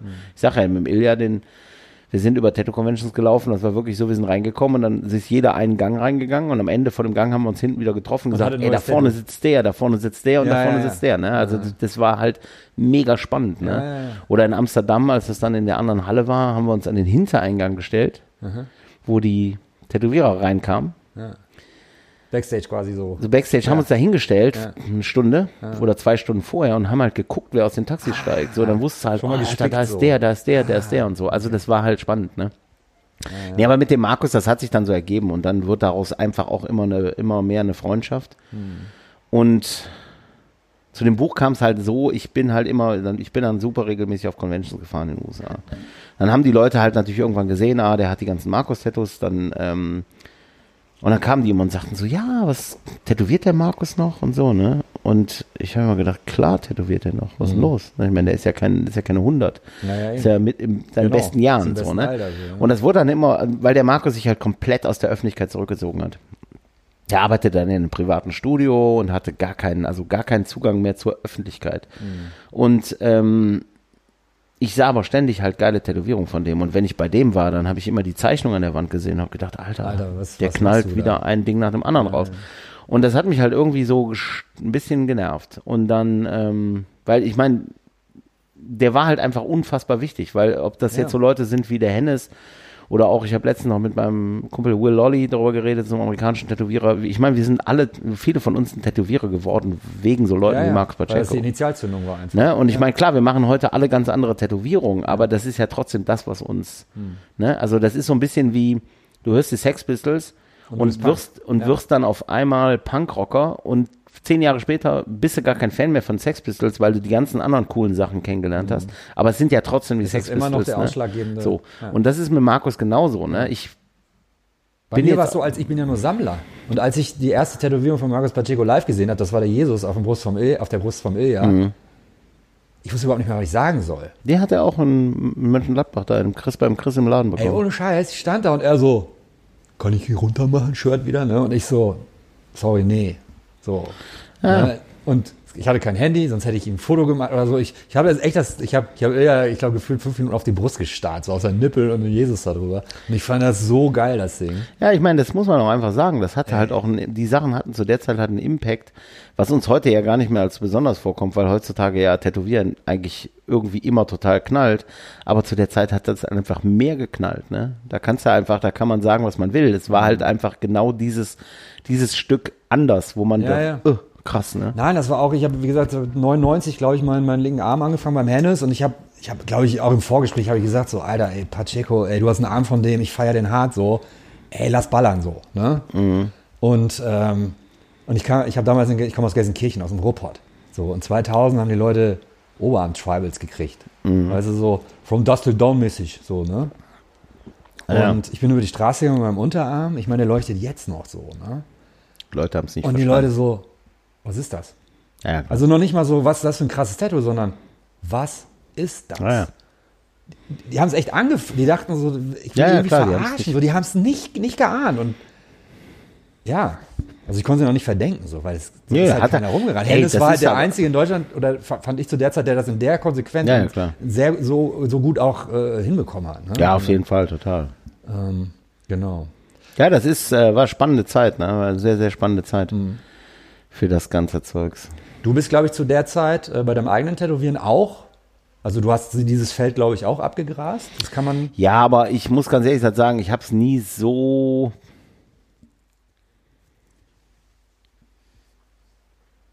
Na, ich habe natürlich klar, ich habe auch die New School Nummer gemacht, aber ich, ich sag mal so, der Hennes, der hat schon am besten Ja, adaptiert. von uns allen hinbekommen. Ne? Ich habe, boah, das war einfach ein bisschen anders, ne? Ja, Einfach, ja. ne, so. Ähm, ich glaube, der Hennes hatte auch einfach den besten, den besten, äh, tatsächlich so den besten ähm, Style dafür, um das so hinzubekommen. Ne? Meine Sachen sind relativ schnell dann auch halt so ein bisschen mehr wieder so ein bisschen Darauf wollte ich hinaus. Gibt's oldschooliger geworden. Gibt gibt's gibt's ein gibt's so einen Wendepunkt oder so, wo du gesagt hast, so, also im Moment, was ich von dir sehe, also was ich bei dir auf Instagram sehe, aber das heißt ja noch lange nicht, dass du nur das machst, ist einmal klassisch Western Traditional und einmal klassisch in Anführungs japanisch. Ja, Ähm, Gab es irgendwann mal so einen Punkt, dass du gesagt hast, okay, darauf fokussiere ich mich jetzt, weil das sind die beiden Hauptströmungen, das ist die Essenz für mich des Tätowierens? Oder bist du da langsam hingekommen? Also ich muss ja sagen, das? ähm, ja, das ist tatsächlich, tatsächlich interessant, weil da habe ich mir letztens auch selber noch Gedanken darüber gemacht. Dieses, ähm, heutzutage ist ja oft so, dass junge Tätowierer, die picken sich so einen Style raus, dann machen die den zwei Jahre und dann picken sie sich einen anderen Style raus und machen den. Bei mir ist natürlich so, ich bin richtig klassisch sozialisiert worden im Tätowieren. Das heißt, ich habe das Tätow Zeichnen von Tätowierungen dadurch gelernt, von den Tätowierungen in der Zeit, wo ich halt angefangen habe zu tätowieren. Und das ging halt einfach immer so weiter. Du hast es halt einfach so übernommen, weil das war das Tätowieren, was du halt erlebt hast. Und irgendwann zum Beispiel, als diese Neo-Traditional-Kiste kam, habe ich gedacht, Mist, muss ich das jetzt auch machen, weil damit ich was zu tun habe. Und dann habe ich gemerkt, dass ich das gar nicht kann. Ich Ich bin halt so, gar nicht vorstellen. ich bin halt so hart machst. mit dem sozialisiert worden, Ja, ja. mit diesem Zeichnen. Das Genau. heißt, wenn ich heute hingehe und mir sagt einer, ähm, zeichne irgendwas, dann sieht das einfach so aus. Ich Ja, kann das ja gar nicht anders. Gewisse Und das Lustige Roughness, ist zum Beispiel, als dieses, dieses super Traditional wiederkam, diese richtig Oldschool, Mhm. also dieses richtig ähm, flache Traditional wiederkam. Das kann ich auch nicht. Ich bin halt mit mit 90er San Mhm. da Francisco muss eine Style. vernünftige Schattierung rein. Genau, und, auch ja. ein bisschen, das hat auch immer noch immer den leichten Twist, ne? Es ist halt, ne, also es ist halt immer noch mit 90er San Francisco Style Traditional, ne? Ich bin also so, ich sag mal so, gewisse Sachen kann ich immer noch nicht. Also die könnte ich gar nicht. Also Mhm. ich zeichne die Sachen so, wie ich sie zeichne. Sieht dann halt im Endeffekt immer irgendwie aus wie San Francisco, ne? Ed Hardy und Mhm. Scott Silver. Das da ist halt dieses, das, da komme ich auch nicht raus. Und das ist für mich natürlich klar, manchmal denkst du so, hm, aber auf der anderen Seite ist es ja, das bin halt ich. Und kann ja auch gar nicht anders. Und ich möchte auch gar nicht anders. Und das Gute ist, ich habe irgendwann einfach gesagt, so, äh, du machst jetzt hier nicht irgendwas, versuchst was anderes zu machen, was du nicht bist, sondern du fokussierst dich darauf, dass du das machst. Und dann arbeitest du einfach konsequent daran. Weil wenn das dann halt einfach irgendwann die, Quali ne, die Qualität immer besser wird, dann wirst du damit halt auch einfach weiterkommen. Ne, weil es gibt ja Leute, die machen irgendwas und dann funktioniert es nicht, dann machen sie irgendwas anderes. komplett und andere Richtung. Ja. Ne, und ich habe einfach gedacht, nee, du machst es halt, Weil, das, Fundament von Western Traditional und Ja, weil klassisch bi- Japanisch so stark ist, dass man darauf ja, genau. immer Und, weiter ich, aufbauen und dann kann. machst du, wirst du einfach besser, anstatt ständig was anderes zu Genau. machen, sondern du machst einfach das, was du machst und was du halt auch bist und das machst du einfach und wirst einfach besser da drin und dann irgendwann wird das schon funktionieren. Wie und lange das ist halt so. Wie lange tätowierst du jetzt? Wie viele Jahre? Ja, ist halt eine gute Frage. Ich sag halt immer, äh, ich sag halt immer die Zeit, wenn ich im Laden angefangen habe. Also meine erste Tätowierung habe ich 91 gemacht und im Laden angefangen habe ich 95. Okay, also irgendwas zwischen 28 und Ja, ja. Jahren plus minus. Ja, ich sag, also sagen wir mal blöd gesagt, Worauf ich 25 hinaus Jahre. will, holst du dir heutzutage noch Ratschläge? Gibt es Leute, zu denen du gehst und sagst so, ey, sa- sag mal deinen Senf dazu? Gibt es da auch so Erlebnisse, wo du sagst so, Alter, Mann, fuck, Ey, Alter, ganz- warum ganz bin ich selber drauf gekommen? Ganz ehrlich gestanden, das ist ja die, ähm, das ist ja das, was ich immer versuche, den Leuten, meinen Lehrlingen und sowas beizubringen, ist, dass man ähm, immer, immer fragen muss. Ne? Mhm. Natürlich, klar. Ich setze mich, ich setze mich ähm, nachts fünf Stunden neben Scott Silvia in seiner Maschinenwerkstatt und frage den Löcher den Bauch und gucke mir Sachen an und frage den, warum machst du das so, warum machst du das so? Das ist ja, wäre ja dumm, wenn ich es nicht täte. Ne? Also ja, der Punkt ist, ich meine, ich finde es immer lustig, weil wenn ich in meinem Laden bin, dann habe ich in Anführungszeichen die große Klappe, ne? aber wenn du lernen willst, musst du dich immer in die Position bringen, dass du, dass du bescheiden bist und dass du vor allen Dingen, ähm, du kannst nicht lernen, wenn du eine große Klappe hast. Wenn du redest, kannst du nicht lernen. Ne? Dann, weil du kannst ja nicht jemand zuhören, wenn du redest. Und das ist halt so eine Sache. Und ich denke halt, man muss halt bescheiden sein und vor allem sie sich auch in diese, nicht unterwürfige, aber in diese, diese, diese Position bringen, dass man halt auch sein Ego runterfährt, damit man sich selber die Position bringt, dass zum Beispiel auch jemand anders dir was äh, erzählen will. Ne? Weil die Leute denken immer so, die können äh, mit ihrem riesen Ego irgendwo hinkommen und Leute erzählen den Sachen. Nee, das musst du dich auch in die Position bringen. Ne? Und das ist halt lustig. Ich sag dann auch den Leuten, sag ich, pass mal auf, wenn ich bei dem und dem bin, Bin ich anders. dann, dann bin ich anders. Dann Ja. habe ich keine große Klappe, weil was will ich denen erzählen? Genau. Ne? Was Da bin will ich der Krümel erzählen? und die anderen Genau. Kuchen. Und das muss man halt auch verstehen. Ja. Und das ist halt auch das Einzige, was einem tatsächlich im Leben dann im Lernen weiterbringt. Mhm. Ne? Das ist auch zum Beispiel, wenn ich in die USA fahre oder auch nach Japan fahre, dann erzähle ich den Leuten ja nicht, ähm, Was du für eine große Nummer in Deutschland bist. äh, pff, Oder- ne, ne, ob ich das bin oder nicht, aber ich meine, was soll ich denen erzählen, was sie nicht eh schon wissen? Mhm. Ne? So, das heißt, ich bringe mich in die Position, dass die mir was erzählen. Muss ich denen ja nicht irgendwas über mich erzählen. Ne? Ich meine, klar, es gibt Ist es irgendwann schon ist mal der umgekehrt vorgekommen, dass du einem Japaner oder einem sehr angesehenen amerikanischen Tätowierer so einen Ratschlag gegeben hast und der dachte so, Ey, ganz ehrlich gestanden, das ist ähm, in- inzwischen bewegt sich dann natürlich auch vieles auf Augenhöhe, Ja. ne? weil die Nummer von wegen jeder Amerikaner ist besser als jeder Europäer oder Deutscher ist ja lange vorbei. Genau. Ne, so, das heißt, du hast schon auch umgekehrte Sachen. Ich habe auch schon Leute von denen erlebt, die dann postest du irgendwas und dann schreibt dann irgendjemand, den du total bewunderst, sagst du so, ey, die Idee mit dem Flügel, die klaue ich aber bei dir, so, ne, aus Spaß. Also du merkst schon, dass da natürlich auch schon mal irgendwann der Punkt kommt, wo halt auch eine, wo das halt auf einer Augenhöhe passiert. Und dann gibt's natürlich Sachen so, ne? Zum Beispiel in meinem Laden, also ich mache halt viele Sachen in meinem Laden, habe ich mir halt sehr gut überlegt. Das heißt, ich habe oft Leute, die sagen so, ah, was machst du denn da? Oh, das mache ich aber bei mir auch. Und dann zack, dann kommst du nach Amerika in deren Laden und dann machen die das auch so, weil die sich das abgeguckt haben. Ja, ja. Das ist ja cool, ne? Aber es ist natürlich grundsätzlich so, dass ich halt schon äh, in so einem Umgang halt ähm, versuche, ähm, mich dann so runterzufahren, dass ich dann auch wirklich was lernen kann. Ne? Ja. Ne? Und da sind halt, äh, sind halt viele Freundschaften draus erstanden, die dann halt tatsächlich auch, was ich halt meine, auf Augenhöhe sind, dass man sich da auch ergänzt, ne? Und nicht nur so diese ähm, Bittsteller-Nummer hat. ne? Das war ja, ich meine, es war früher so, und du weißt es auch aus der Musik. Jede Ami-Band war immer geiler als eine Ja, deutsche ja, Band. ja. Und irgendwann kommt der Punkt, auf einmal ist die deutsche Band genauso gut und die Leute kapieren es auch und im Endeffekt interessiert sich dann vielleicht auch gar keiner mehr so. Also ich merke das jetzt zum Beispiel so, wenn ich Gasttätowierer habe. Ich habe Gasttätowierer, junge Gasttätowierer aus Deutschland. Die sind schneller voll als jeder amerikanische Gasttätowierer, den ich habe. Okay, krass. Ne? Also denn, wenn ich poste, der und der kommt, dann 20 Minuten später ist der Kalender voll und dann habe ich irgendwelche amerikanischen Gasttätowierer, die kommen und da brauche ich eine Woche. Also da hat sich verändert und das ist natürlich auch gut, finde ich auch gut. Ähm, da ist halt einfach das Level hat sich angehoben. Ne? Früher war einfach alles, alles Tätowieren aus Amerika war einfach besser. So und ist es heute einfach auch nicht mehr. Ne? Ich meine jetzt, ich muss dazu sagen, es gibt natürlich schon auch ein anderes Tätowieren. So Leute wie der Ralf oder der Dieter, die waren auch schon auf einem anderen Level, aber aus meiner Generation. Ralf Gutermann und Dieter Zahlig. Genau, die waren natürlich auf ihr, die waren natürlich auch schon damals auf, auf demselben Niveau, aber ich rede jetzt mehr von meiner Generation. Und da war natürlich so, da waren wir erstmal alle ein bisschen drunter und das hat sich aber auch angehoben. Und das, ich habe das Verständnis des Kunden, der Kunden und der Sammler ist auch anders. Ne? Also das ist ja auch gut, ne? ist ja auch schön. Ich war ja einmal bei dir im Laden, habe ich gesehen, wie du einen Kunden irgendwie einen Termin vorbereitet hast und ich war sehr, sehr erstaunt, wie schnell dir das von der, von der Hand ging. Ähm, wie wird man, wie, wie wird man da so schnell im, im, im Zeichnen, im Begreifen von Komposition und so weiter? Ist das wirklich, hast du Talent oder hast, oder hast du dir das drauf geschafft? Hast du dir das hart erarbeitet? Ey, ich sag mal so, ne, ich weiß, ich kann es, ich, ob, ob ich Talent habe oder nicht, kann ich nicht sagen. Ne? Das ist, also da habe ich mir nie wirklich Gedanken drüber gemacht. Also ich habe schon immer gezeichnet. Ja, ja, okay.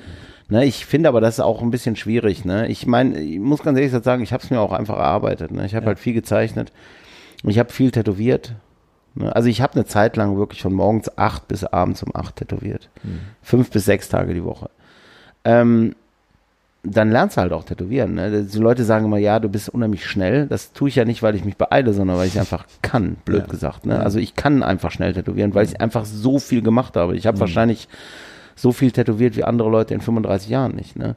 Ähm, und das auch mit dem Zeichnen so. Ne? Ich meine, das hat natürlich auch ein bisschen damit zu tun, dass der Stil, den ich mache, das ist ja so ein bisschen dieses dynamische mit San Francisco Zeug, das hat natürlich auch immer so ein bisschen sowas Looses, also sowas Freies, ne? Also wenn du jetzt zum Beispiel so richtig diese, diese super tightes, modernes Traditional machst, so dieses super tight, wo alles so, Ja, ja. ähm, das ist ja auch zum Beispiel viel, viel, mein Tätowieren ist halt, ne? Das, Gröber. sag, mhm. Gröber. Ja, gröber, in, im Amerikanischen würde man sagen loose, Ja, der okay. Ausdruck, ne? Ja, so, ja. also das heißt, es ist alles so ein bisschen, also im Endeffekt ist es ja so die Schule von Ed Hardy. Ne, wo man halt vom Prinzip her, du ziehst nicht so eine langsame Linie beim Zeichnen, sondern du ziehst die so schnell. Du kriegst dann Und das gibt dem Ganzen natürlich einen die Dynamik und so ein Look, also sowas Genau. wie Tim Lehigh und Genau. so Leute halt, ne? Richtig. Ähm, und ähm, Das, auch- so das eine- so funktioniert halt tatsächlich Ja, ja. nicht, wenn du langsam zeichnest. Ne? Das sieht komisch aus. Ne? Das lebt halt davon. Genau. Ne? Du musst die Dynamik einfangen und dann nachher kannst du dich mit den Details beschäftigen. Und äh, das habe ich dann halt irgendwann gemerkt. Das passt halt auch zu mir. Das ist halt das, was ich eben meinte. So, es passt halt zu mir als Person. Also es ist halt, ich habe versucht, anders zu zeichnen Mhm. Und es hat gar nicht funktioniert. Das bin ich ich. Mhm. Ne? Und im Endeffekt in dem Moment, wo du realisierst, was du bist und wie du es machst, Ja. Und dann sagst, okay, ich wehre mich nicht mehr dagegen, was Mhm. ich bin, sondern ich arbeite nur daran, dass das, was ich tue, besser wird. Und dann ist, dann ist Ja, ja. Platz der Knoten und dann geht's nur noch geradeaus. Ne? Ich glaube, das unterschätzen auch total viele Leute, so die, die Wechselwirkung zwischen einer Art der Tätowierung und du als Typ selbst. Ja, total. Also ich habe mal so einen zwei Meter, so, so einen Brecher gesehen und der hatte so einen Neo- Neo-Traditional-Arm mit irgendwie Katzen und, und ganz vielen Perlenketten und so. Der sah aus wie ich in Pumps, so, ne? Ja, Das das passt einfach nicht. Ne? Das, Ja, das sind viele Sachen, die halt, ne? Auch Mhm. so, aber du musst halt auch zum Beispiel so. Man hat ja auch so seine Persönlichkeit und sowas. Und wie gesagt, so mit dem Tätowieren, ne? So, ich mag halt dieses Tätowieren und so. Und das hat mich dann halt auch. Ich zeichne so, wie das Tätowieren aussieht, ne? Also das ist halt auch so, du, du, und du hast dann halt auch ne, deine Vorstellung davon, was dann halt so, wie so eine Tätowierung aussieht. Du hast dann auch schnell deinen Sinn für Komposition, das alles so. Also ich sag mal so, ich kann dir nicht sagen, ob ich, ich weiß es gar nicht mehr. Ich mache das jetzt, ich zeichne so lange, dass ich dir nicht sagen kann, ob ich besonders talentiert bin, aber auf jeden Fall habe ich mir das halt so erarbeitet. Und ähm, Wenn du mal, wenn du mal im Urlaub bist und mal eine Woche oder zwei gar nicht tätowierst, vermisst du diesen Gemütszustand? Weil ich stelle mir das, meditativ ist ein großes Wort, weißt du, aber du bist einfach zwei, drei Stunden oder vier Stunden komplett fokussiert. Du bist, gibt's ja auch Ja. viele reden von so in so einem Tunnel, du bist nur darauf konzentriert. Ähm, vermisst du das Gefühl oder hast du auch mal Angst, dass dir das eines Tages vielleicht mal abhanden kommt, wenn du das, weiß ich nicht, hast auf einmal Rücken oder so und du kannst irgendwann nicht mehr tätowieren? Was, was macht dieser Gedanke mit dir? ich sag mal so, also ich tatsächlich, wenn ich in Urlaub, also ich habe, also ich habe, das ist ja für mich so, es gibt ja so Menschen, die abend machen ihr Ding, tätowieren und dann haben sie, gehen sie surfen oder die gehen dies oder klettern oder das oder jenes. Ich habe das ja irgendwie, Nicht. weil ich ja so schrecklich nerdy bin, was Tätowieren angeht. Das heißt, ich, ich tätowiere und dann fahre ich weg und hänge drei Wochen, zwei Wochen lang in Tattoo-Läden in Amerika rum. ähm, Ich oder, hörte davon, ja. Ne, so, und das ist halt so ein bisschen das Problem ist, ich habe natürlich, Tätowieren ist halt, für, hat für mich so viele Ebenen. Ne? Du hast einmal das Tätowieren selber, Mhm. Ja, ja. dann hast du aber auch das Malen zum Beispiel. Mhm. Das ist wie für mich, wie, wie Urlaub ist. Ja. Dann hast du aber auch einfach das, dieses ganze Ding, also Lernen im Sinne von Geschichte und Auffassen. Dann das Dann hast du aber auch Socializen natürlich Da- auch. Dann ja. hast du, ähm, ob das dann Sachen sind, erforschen sind, Bücher rausbringen, Tattoo-Conventions machen. Das heißt, für mich hat Tätowieren unheimlich viele Ebenen. Hm. Ja, ja. Und wenn ich irgendeine Ebene mich dann nervt, dann kann ich einfach auf eine andere Genau, Ebene richtig. gehen. Ne? was Also was, ne, ich sag mal blöd gesagt, was dem einen halt Skifahren ist, das ist mir dann mich mit alten Tätowierungen unterhalten und irgendwas lernen über Tätowieren 1970. Ne, sag ich jetzt mal.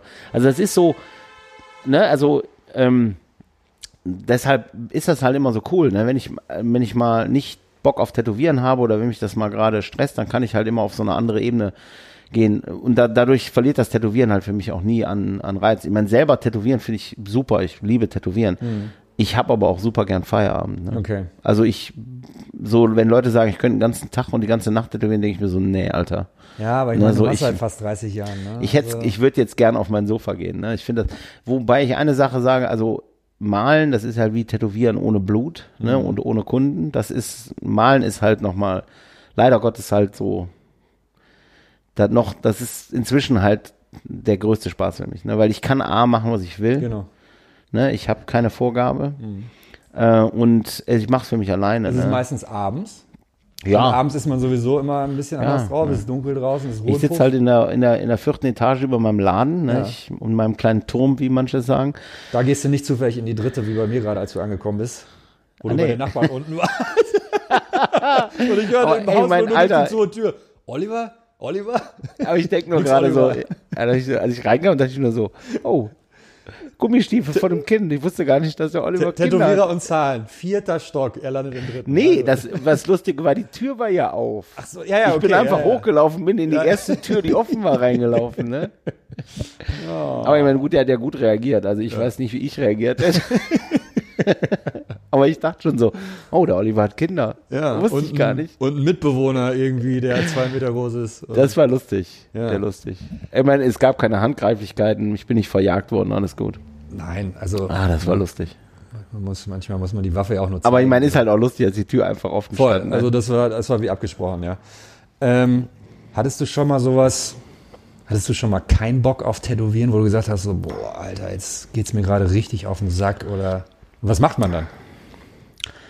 Also sag mal so, ich, auf jeden Fall habe ich das schon gehabt. Ne? Ähm, das kann ja verschiedene Gründe haben. Ne? Es kann sein, dass es, äh, dass die Dynamik zwischen dir und deinem Kunden schrecklich ist, ähm, dass du eine Tätowierung machen musst, die du für eine schlechte Tätowierung hältst oder nicht so eine tolle Tätowierung hältst.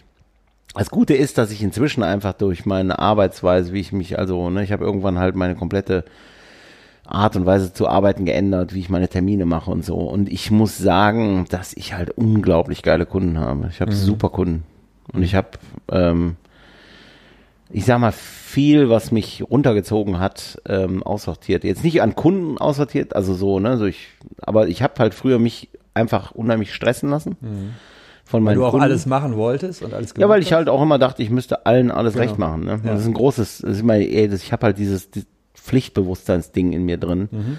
und ähm, habe halt immer gedacht, ich muss immer allen alles recht machen. Mhm. Und als ich irgendwann begriffen habe, dass ich mich damit kaputt mache und alles geändert habe, danach war es halt echt ein Traum. Ne?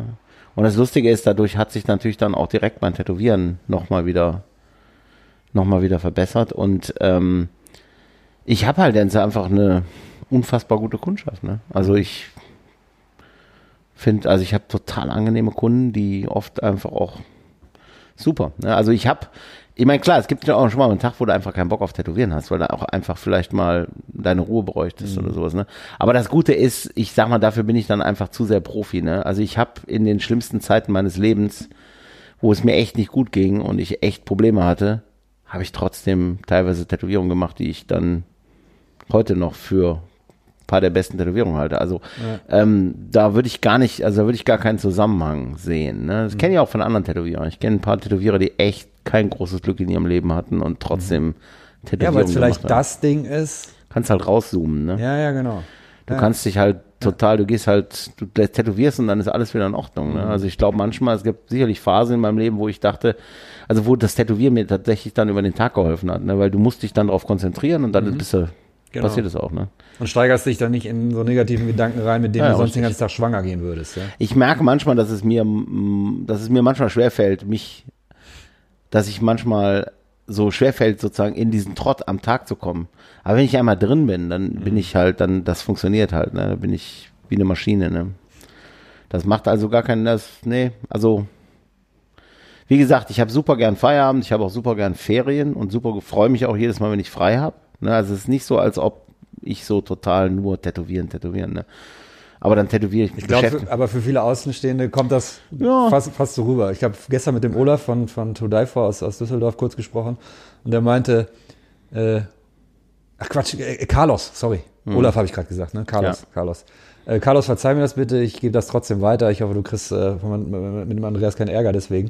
Der meinte, ach, der Andreas, weil, weil ich ihm erzählt habe, ich so, ey, der hat doch bestimmt mit der Convention jetzt äh, total viel zu tun und so, jetzt in, in, in zwei, drei Wochen und, und sowas.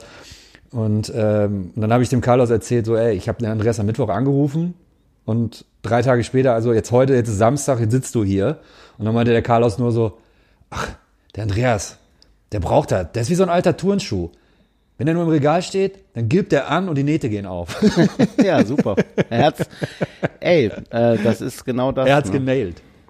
Ey, aber ich muss gerade sagen, ich bin, ähm, ähm, bin halt sehr getrieben und das hat auch einfach, ich muss beschäftigt sein. Wenn ich nicht beschäftigt bin, geht's mir nicht gut. Ne? Also, was- bin halt, was- ich bin halt vom Prinzip her kein besonders fröhlicher Mensch. Ne? Also ich habe schon eine sehr dunkle Seite an mir und umso mehr ich tue, umso besser geht's mir. Und Okay, das, ne, du also, channelst das quasi. ne, also das Ja, ist ja. halt einfach mein Antrieb und Das ne, heißt, wenn du, wenn du zu Hause rumsitzen würdest und hättest nichts zu tun, da ziehen dann die, die grauen Wolken auf und Richtig. du denkst so, fuck, Alter, was soll das alles? Also ich sag mal so, blöd gesagt, ich meine jetzt nicht, dass ich ein hochdepressiver Mensch bin, aber ich habe halt so Phasen, wo es mir nicht gut geht, wo ich halt wirklich auch echt sehr negative Gedanken habe.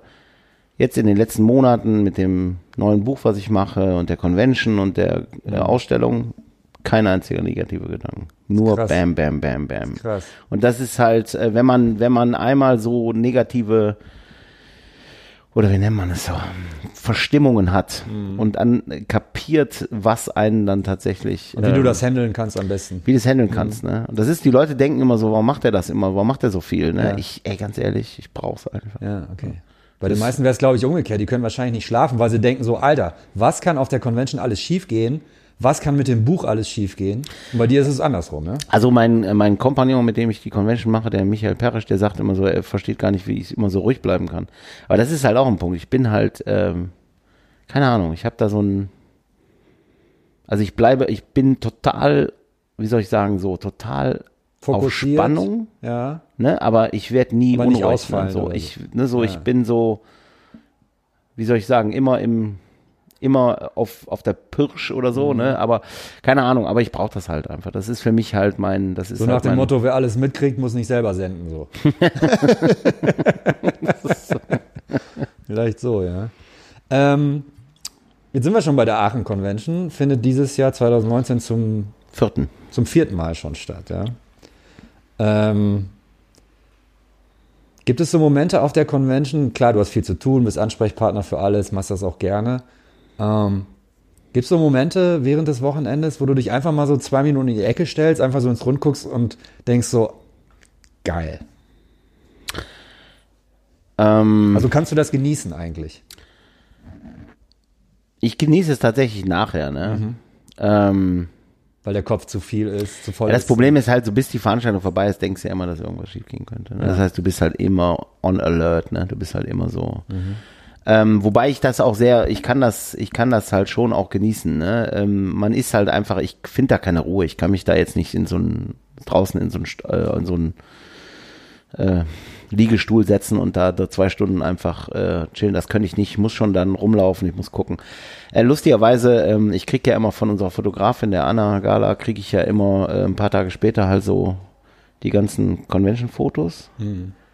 Und dann gehe ich die Fotos durch und das ist manchmal so dieser Moment, wo ich dann die hat halt ein super Auge für Momente, das heißt, die macht echt coole Bilder. Und guck- gehe wo- ich so, klicke ja. ich so durch und dann, dann sehe ich erst manche Sachen, die da passiert sind. Ne? Und mit wem du so, auch gesprochen hast, kurz. ja, ja, und dann und- siehst ja, du, ach guck mal, der hat sich von dem tätowieren lassen und guck okay. mal, und da stehen die zusammen, die kannten sich vorher noch nicht. Und. Ne, weil ich mag ja an der Convention, dass da viele Menschen zusammenkommen und viele, wieder viele Connections entstehen, so. Und dann siehst du das und, ähm, und das ist halt ja. das, was halt, was mich halt total kickt, ne. Und ich sehe da auch manchmal so. Und dann siehst du halt, du siehst halt, die Leute unterhalten sich, die kannten sich vorher nicht. Und Ja, zwei ja. Monate später liest du dann bei Instagram, ich mache da und da einen Guestspot und dann machst, siehst du das. Und dann siehst du so diese Verbindungen, die da entstehen, ne. Und überhaupt dieses Ganze, das ist halt das, was mich daran so kickt, ne. Ähm, was ich auch toll finde, also was, was ich persönlich zum Beispiel letztes Jahr erlebt habe, ähm, Mick war da, einer Mhm. meiner absoluten Tattoo-Götter. Ich meine, muss ich dir nicht erzählen, du hast eine ganze riesen Rippe von, von, von Mick. Damals aus Zürich, jetzt aus Außerhoden oder wie das heißt, da, Mhm. Re Rehetobel in der Schweiz. Tobel. Genau. Ähm, und weißt du, der ist ja auch menschenscheu, den siehst du nicht, der hat keine Website und nichts, sondern steht da da rum und wir kommen ins Gespräch und drei Stunden später habe ich den noch nach Pulheim gefahren zum Kumpel und der hat mir äh, irgendwie eine Stunde lang besoffen in der Karre irgendwie von Cat Von D erzählt und äh, Ja, wie ja. sie ihn immer o Onkel Mick genannt hat und so, weißt du, und du denkst nur so, Alter, auf, also so, also wie sehr auf Augenhöhe ist diese Veranstaltung? Es ist einfach Aber das toll. ist halt das, was ich meine. Hammer. Ne? Ne, oder dann dieses Foto, ich glaube, das hattest du gepostet bei Instagram, so Betreffer war sinngemäß. Ähm, wer mich kennt, weiß, wie viel mir das bedeutet. Und das war Hanky Panky, du, Mick, wer war da noch auf dem Foto? Vielleicht Anke noch oder so. Ah, ne, so, und denkst so, ja. Ja, Ja, das ist halt das, das ist halt das Lustige ist, ähm, ich wusste ja nicht, dass er kommt und ich hatte, saß gerade, weil ich lass mir eigentlich immer auf der Convention von dem Barber irgendwie die, den Bart stutzen und die Haare schneiden, weil ich dann mal zehn Minuten sitzen kann. Ähm, und dann sitze ich da und auf einmal kommt so ein Gesicht ins Bild vor mir und es ist dann Mick und ich gucke den nur an. Ich sage, was machst du denn hier? Der so, ja, ich habe gehört, das ist schön hier. und ähm, Das das hat mich, das hat mich so hart geflasht, dass Ja. der kommt. Und dann habe ich natürlich auch mit dem darüber gesprochen. Das war halt lustig, weil äh, er hat dann halt so ein bisschen erzählt, wie er drauf gekommen ist und alles. Und äh, ich fand es lustig, weil man denkt, der sitzt da auf dem Berg und kriegt nichts mit, aber Genau. der kriegt alles Ja, mit. Der weiß viel mehr, als man denkt. ja, Ne? Hammer. toll. Und er steht dann da und es ist halt für mich natürlich, das ist das größte Kompliment, was ich hätte haben können. Ne? Ja. So, dass der halt kommt. Weil er halt gesehen hat, okay, ich meine, klar, der hat Freunde in Köln, das heißt, es ist für den halt auch so. Mhm. Ja, ja. Aber der kommt halt jedes Jahr wieder, der kommt jetzt auch wieder. Genau. Ne? Weil der einfach Spaß dran hat und das merkt. Und ähm, das hat mich halt tatsächlich unglaublich stolz gemacht. Und ich glaube, gerade bei so einer Person wie Mick ist es halt einfach, wenn man sich mit Tätowieren, wenn man sich so ein bisschen damit, dann weiß man, das ist halt so der, das ist so der, wie soll ich sagen, so der Geheimtipp vom Geheimtipp, Tipp, ne, so alle kennen Mhm. Ich finde, es gibt noch einen, der noch, noch, noch eine Stufe mehr ist, Mike Roper. Ja, ja, gut, ja, aber der wird nicht kommen. Aber was ich meine ist zum Ja. Beispiel so, alle kennen Ja. Philipp Bleu und dann gibt's Ja. halt die Leute, die kennen Mick. Ja. Ne, so, das, Ja. was ich meine. Ne, es ist nicht, dass der eine besser ist als der andere, aber der, es gibt halt diesen, es gibt halt den, den, den kennen alle und dann gibt's den Mick und den kennen Ja, die gewissen ja, ja. Leute. Ne? So, und das ist halt zum Beispiel das, was mich kickt und dann steht er da. Ich fand es auch total lustig. Ich bin dann nachher rumgelaufen und der Brian Bruno aus den USA, Mhm.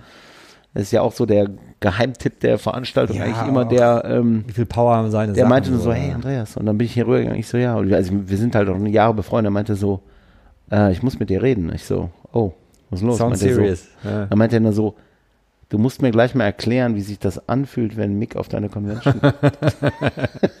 und das hat mich halt total, weil der Ja, hat's halt, ja. der hat's halt genau kapiert, ne? Und Ja, es war halt auch so, wo ich dachte so, na super, ne? Das ist halt, weil die konnten es auch alle gar nicht glauben, dass der da auf Ja, einmal ja. stand. Ne? Und Nein, das ist und- natürlich, äh, das sind natürlich immer so Sachen, die zusammenkommen. Ne? Ich meine, der ist natürlich super gut mit dem Dan Sinnes befreundet. Dan Ja, Sinnes ja. hat dem wahrscheinlich auch viel Gutes erzählt. Und jetzt kommt er ja auch seit, ne, jetzt Ja, kommt ja. er auch wieder, ne? Und das Nein, ist halt auch so eine Sache, die mich halt total flasht, ne? Und das Schöne am Mick fand ich, ähm, ich habe ja auch, auch von Berufswegen, ich habe ich hab hunderte Musikinterviews gemacht mit zig Leuten und so und ich fand immer die besonders spannend oder da habe ich meinen Hut vorgezogen, wie zum Beispiel so ein, so ein Dave Grohl von den Foo Fighters.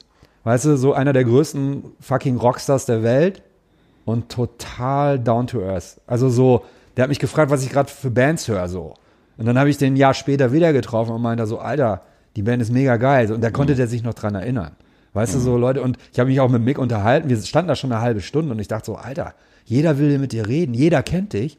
Weißt du, du denkst so, der will, aber doch, der- der will doch bestimmt weiter oder so. So ist der nicht, der tickt so nee, nee, nee. nicht. Ne? Dem, dem ist es ja auch egal. Ähm, dem ist es ja vom Prinzip auch egal, mit wem er redet, solange es interessant ist. Ja, ne? genau. Dem ist es halt so. Aber das ist zum Beispiel dasselbe bei Markus Pacheco, ne? Hm.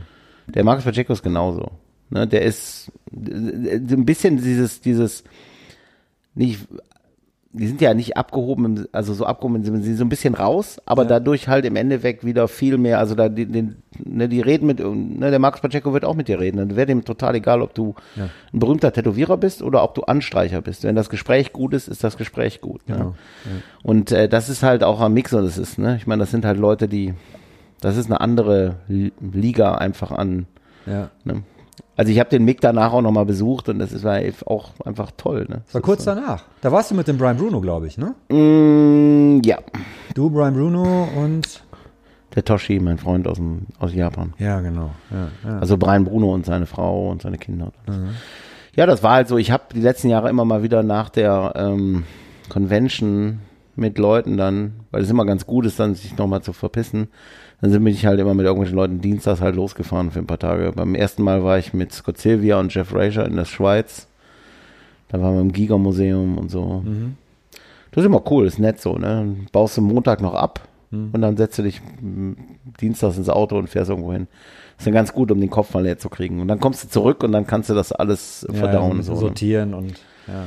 Nee, aber die Veranstaltung ist, äh, das ist für mich halt auch genau dieses Ding, was ich natürlich immer mehr erhofft habe, dass es wird und es ist halt auch genauso geworden. Ne? Dieses, dieses Zusammenkommen. Der Jeff Rager hat es mal sehr schön gesagt. Der meinte so, ich kenne zwar nicht jeden Tätowierer auf der Convention, aber ich weiß, wenn der Andreas die eingeladen hat, dann müssen die cool Dann sein. passt das, ja. Und das finde ich halt äh, auch ein sehr Kompliment. So. Und du merkst es auch in der Stimmung so. Ich finde, die Stimmung ist sehr kollegial. Ne? Weil auf anderen Conventions du bist, ne, da hast du, da sind andere Tätowierer und du weißt, du hast mit denen nichts zu tun. Ne? Gerade heutzutage so. Da Hm. Ja, sind ja, dann so ja. die Leute, die machen die Art von Tätowierung. Und Der Olaf meinte so, früher haben alle Musik gemacht und heute ist so, der eine spielt Jazz, der andere spielt Hardcore. Mhm. Es hat nichts mehr gemein. Ja, und du hast halt Leute, wenn du jetzt zum Beispiel so Realistik-Leute nimmst, ne? diese Farbrealistik-Leute, du hast mit diesen Menschen nichts gemeinsam. Du, wir Aber du hast alle, auch ein, zwei in Aachen dabei.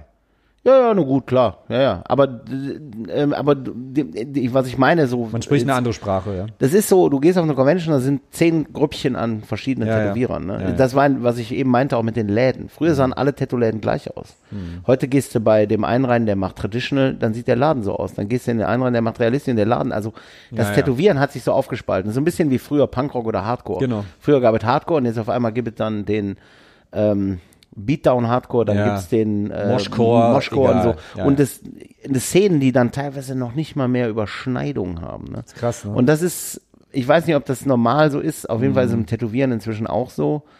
Und das ist natürlich das Schöne bei der Aachen Convention ist, dass es halt einfach irgendwie, ich habe das Gefühl, dass es trotzdem halt funktioniert. Alle sind nett zueinander. Mhm. Und ähm, du hast auch nicht diese Grüppchenbildung, komischerweise. Ne? Die Nee, Leute sind schon sehr, ne? Ich kriege das ja immer mit, weil so ein paar Wochen vor der Convention schreiben dich dann alle an, sagen, kann ich, kann ich mit dem neben dem sitzen, kann ich neben dem sitzen.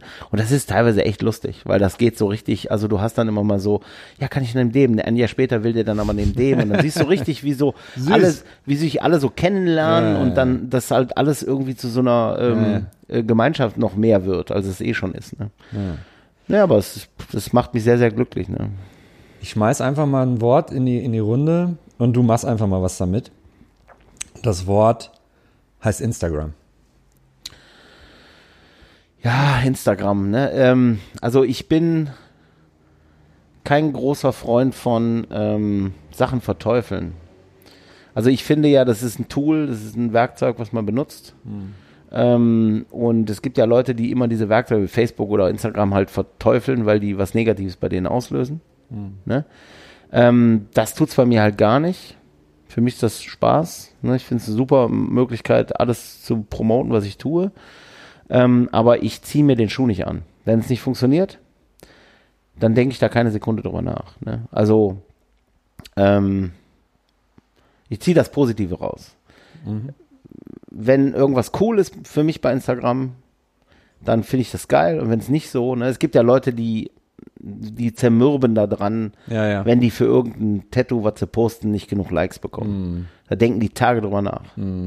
Bei mir ist es so, ist mir egal. Ja, ne? So, also ich denke da gar nicht drüber nach. Wenn ich okay. allerdings natürlich irgendwas poste und ich kriege auf einmal unglaublich viel Kommentare und auch von Kollegen und so und man, man kriegt dann so, dann freue ich mich. Aber wenn es nicht so ist, dann ist Ja, mir auch okay. egal. Also das ist so, ich ähm, habe viele Sachen, die andere Leute bei Instagram stören, die habe ich halt einfach komplett ausgeblendet. Ne? Deshalb ist das für mich, ich habe da Spaß. Ich, also ich finde es super. Ich kann mir Sachen angucken. ja, ja. Ähm, ich kann Einflüsse, ich meine, klar, es gibt auch schon mal Sachen, die einen ärgern, natürlich. Aber ähm, Worauf ich hinaus will, ähm, was mir aufgefallen ist, dass es richtig gute Tätowierer gibt, die schon echt lange dabei sind und die haben A, wenig Follower und die haben auch B, heutzutage extrem wenig zu tun. ja, Ich will jetzt keine Namen nennen und da denke ich so, das kann doch nicht sein. Die Leute müssen doch sehen, dass das richtig, richtig gute Ja, Arbeiten gut. sind. Warum hat der Typ kaum was zu tun? Das gibt's doch gar nicht. ja, das ist, ähm, das, ich sag mal so, das hat aber, glaube ich, das ist nicht, ich würde es nicht auf ich würde es nicht auf Instagram schieben. Instagram ist da ja nur sozusagen der, der Bote, ne? So, also, ich glaube, das hat natürlich auch was mit, mit dem, also Tätowieren ist, früher war es so, du bist halt ein Tätowierer und so länger du das machst, wirst du besser. Und irgendwann, also dann, ne, wenn du jetzt mal in den Laden gehst und da sind fünf Tätowierer, dann wollte man sich früher von dem mit der meisten Erfahrung tätowieren lassen. Heute willst, wollen die Leute sich von dem tätowieren lassen, der dieselbe Musik hört. Okay. Ne, also ein 25-Jähriger, Gesamtpaket sein. 25-Jähriger Experience möchte sich von einem nur- 28-Jährigen tätowieren lassen, nicht von einem 50-Jährigen. Ja, ja. Ja?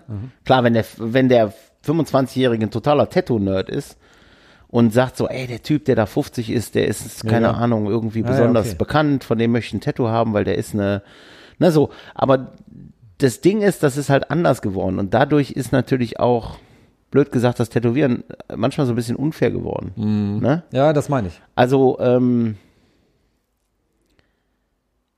Warum gehen alle zu dem, der jemand kopiert, wo jeder weiß, wer Ja, ja, das natürlich. Original ist? Ey, so ungefähr, ohne? Scherz, Ja. ohne Scherz. Ich, ich, es gibt tausend Beispiele, ne? So, ähm, wo das Ich glaube, so du hattest ne? mir auch schon mal was erzählt von irgendwelchen Amerikanern, die mal Vorbilder von dir waren oder immer noch sind, wo du meintest so, ey, die haben noch nicht mal Kohle für ein Flugticket, um hier rüberzukommen. Ja, ja, natürlich. Ne? Ey, das ist nur das best, beste Beispiel, ne? Also ich meine, in der Vorbereitung der Convention kriege ich halt immer relativ viele E-Mails von Leuten, die sagen, ja, ich hätte gern bei dem und dem Termin. Ich sage so, ey, das ist nicht unsere Aufgabe. Ne, musst du die Leute selber anschreiben und so. Und es gibt halt immer die Hitliste von den Leuten, ähm, die sozusagen, wo die Leute Termine haben wollen. Ja. Ne? Und es sind nicht die Scott Silvias und die Jeff Razors dieser Welt, sondern es sind halt die jungen Typen, ja. die hot sind. Ne? Ja, das sind die okay. hotten Typen. Ja. Ne? Und dann ist es halt auch so, dann habe ich auch schon mal so Kunden, dann sagen die so, ja, ich hätte gern von dem und dem was. Ich sage, ey, weißt du was? Geh doch zu dem, Geh doch mal, lass dir doch mal ein Ding von Scott Silvia machen, weil der Scott Silvia ist der Typ, von dem alle anderen von klauen. dem, Ja, der, den du so geil findest, äh, sich immer tätowieren lässt. Alter. Von dem kannst du dir ein Tattoo machen lassen. Von dem der Typ, den du Genau. so geil findest, sein Backpiece hat. Ne? Ja. So sowas halt. Ne? Ähm, Das, das war ist früher für mich auch immer so eine Faustformel, so von welchem Tätowierer lassen sich andere Tätowierer, die schon Ja, gut klar. sind, tätowieren und da kam halt auch immer der Hennes auf. ja, ja, Ne, richtig. der Dirk Reut hatte was vom Hennes, der Ilja hatte was vom Hennes. Ich so, ah, ja klar, Hennes. Ne? Ja, ja. Und das ist halt so eine Sache natürlich, ähm, das ist halt leider einfach äh, so ein bisschen dieses Ding, diese Ungerecht. Aber das ist halt wahrscheinlich in der Musik auch so, ne? Du hast so die Bands, die keiner kennt, die aber alle Musiker hören die. Ja, ja. Und die, ne, so die spielen in einem kleinen Club von 300 Genau. Leuten, wovon die Hälfte Musiker sind. Und die Bands, die die kopieren, die spielen in den 3000er Hallen. Ne? Ja.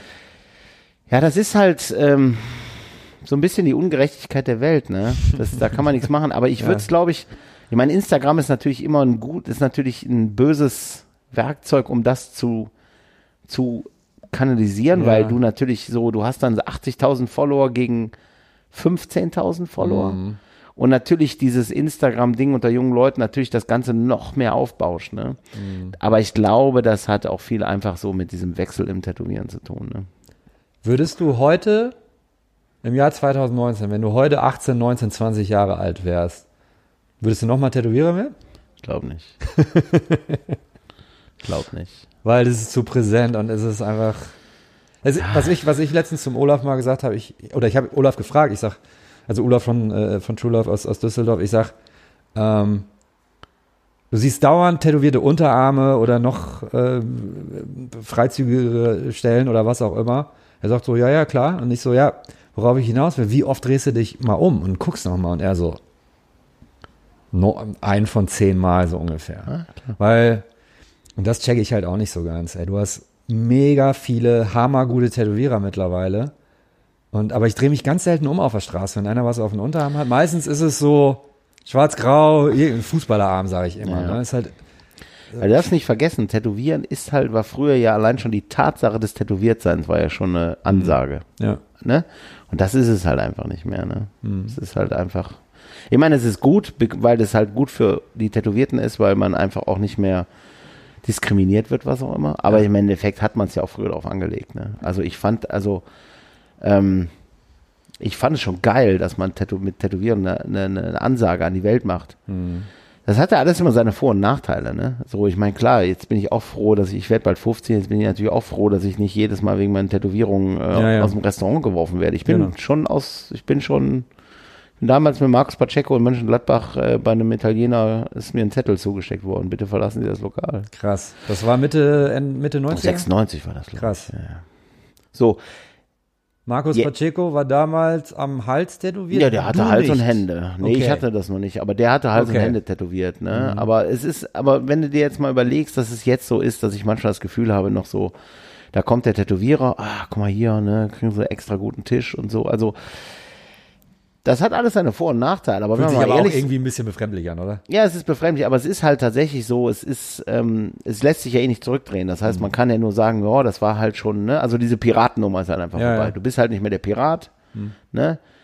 Ähm, Ey, ich, ich deshalb, ich auch, muss ja auch ganz ehrlich sagen, deshalb frage ich mich halt auch, ob ich heute noch mal tätowiere werde, wenn Ja. ich jetzt tätowiere. Also, weil es mich halt auch vielleicht gar nicht mehr so reizen würde, weil es halt auch nicht wirklich, ne, also wie ich mit 18, 19 war, ich wollte alles nicht machen, was die anderen machen. Mhm. Ne? Ich meine, also, ne, ich war damals schon, ich meine, ich habe Ne, ich meine, unter all meinen Punkerkumpels, ich habe dann irgendwann aufgehört zu trinken. Ich habe halt, ne, so, also ich, so, das war alleine schon so, selbst bei unter denen wollte ich schon nicht immer so sein. Ne? Ich kam dann auf einmal an mit Turnschuhen und einer Glatze und habe halt Hardcore gehört und die waren alles noch Punker. Und dann wollte ich keinen Alkohol mehr trinken und so. Also selbst da wollte ich ja noch dagegen sein. Und dann stelle ich mir halt heute vor, wenn ich jetzt jung wäre, würde ich denken so, Alter, nee, Tätowierung, ne? Keine Ahnung, man weiß es nicht, ne? Ähm, ich stelle jetzt mal eine hypothetische Scheißfrage. Wenn du nicht Tätowierer geworden wärst, was würdest du heute machen?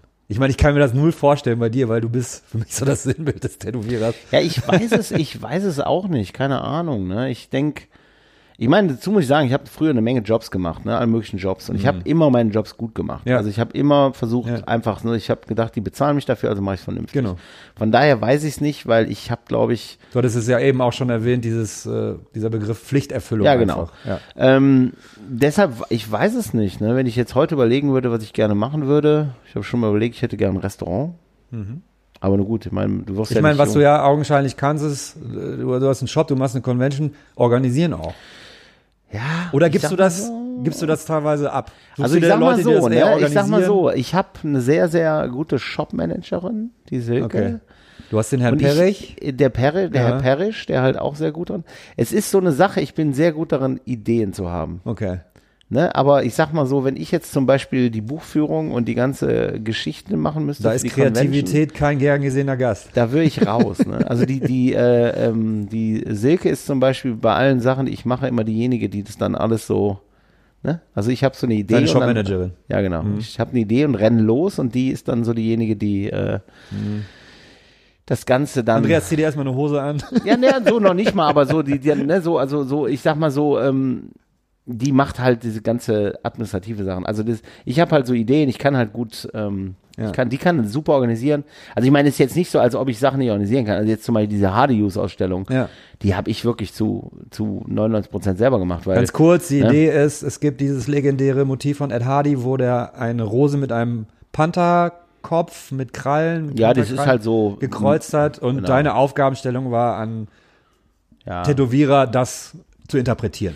Ja, also die Idee kam halt, ich habe irgendwann so ein Ding gezeichnet und dann habe ich mir irgendwie gedacht, so, boah, Alter, wir sind doch alle hier die Hardy-Jugend. Wir sind die ne? Hardy Youth, ja. ähm, weil ähm, wir eigentlich alle irgendwie, ne, also Tätowieren ist so, heute, also gerade das Tätowieren, was ich mag, ist einfach so 80 Prozent Ed Hardy, ne, und auch wir sind so beeinflusst davon, der hat so viel Sachen ins Tätowieren gebracht, selbst Sachen, von denen wir noch gar nicht wissen, dass er es getan hat.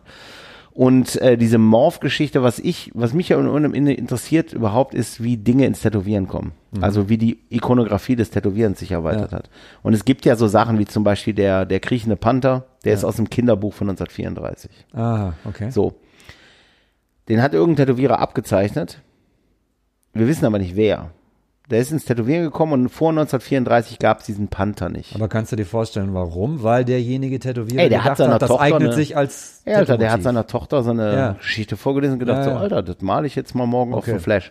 Und so sind ja fast alles, also viele klassische Motive sind abgezeichnet von irgendwelchen, ich meine, in 30ern, 40ern, 50ern war es ja fast alles, Werbung waren ja fast immer Illustrationen. Das waren ja fast nie Fotos Mhm. oder nie.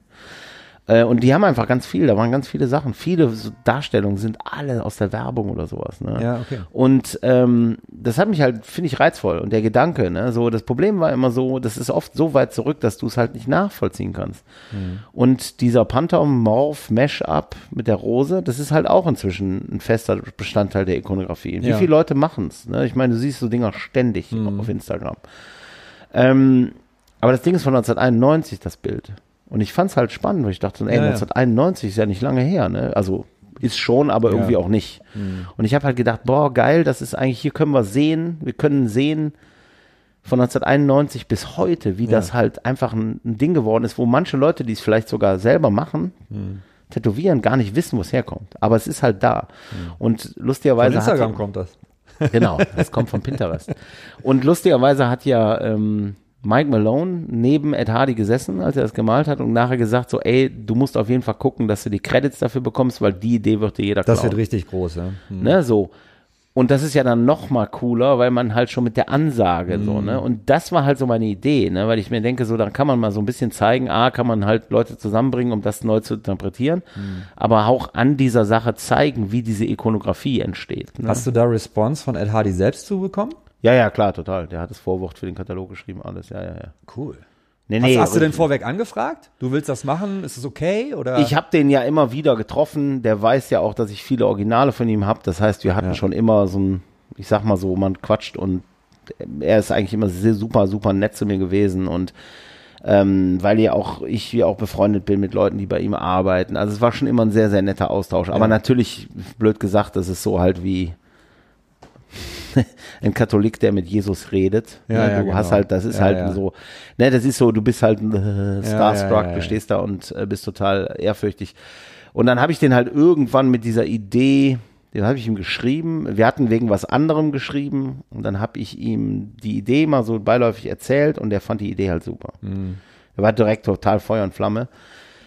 Fand es total spannend. Ähm, dann war ich auch mal mit dem äh, in, in San Francisco halt äh, frühstücken und wir haben halt drüber gesprochen, weil der natürlich auch ein bisschen mehr wissen wollte und so. Und äh, der war, da steht da, war da 100 Prozent äh, hinter und der unterstützt das auch. Wie gesagt, der hat mir gerade ein Vorwort geschrieben für den Katalog. cool. Ja.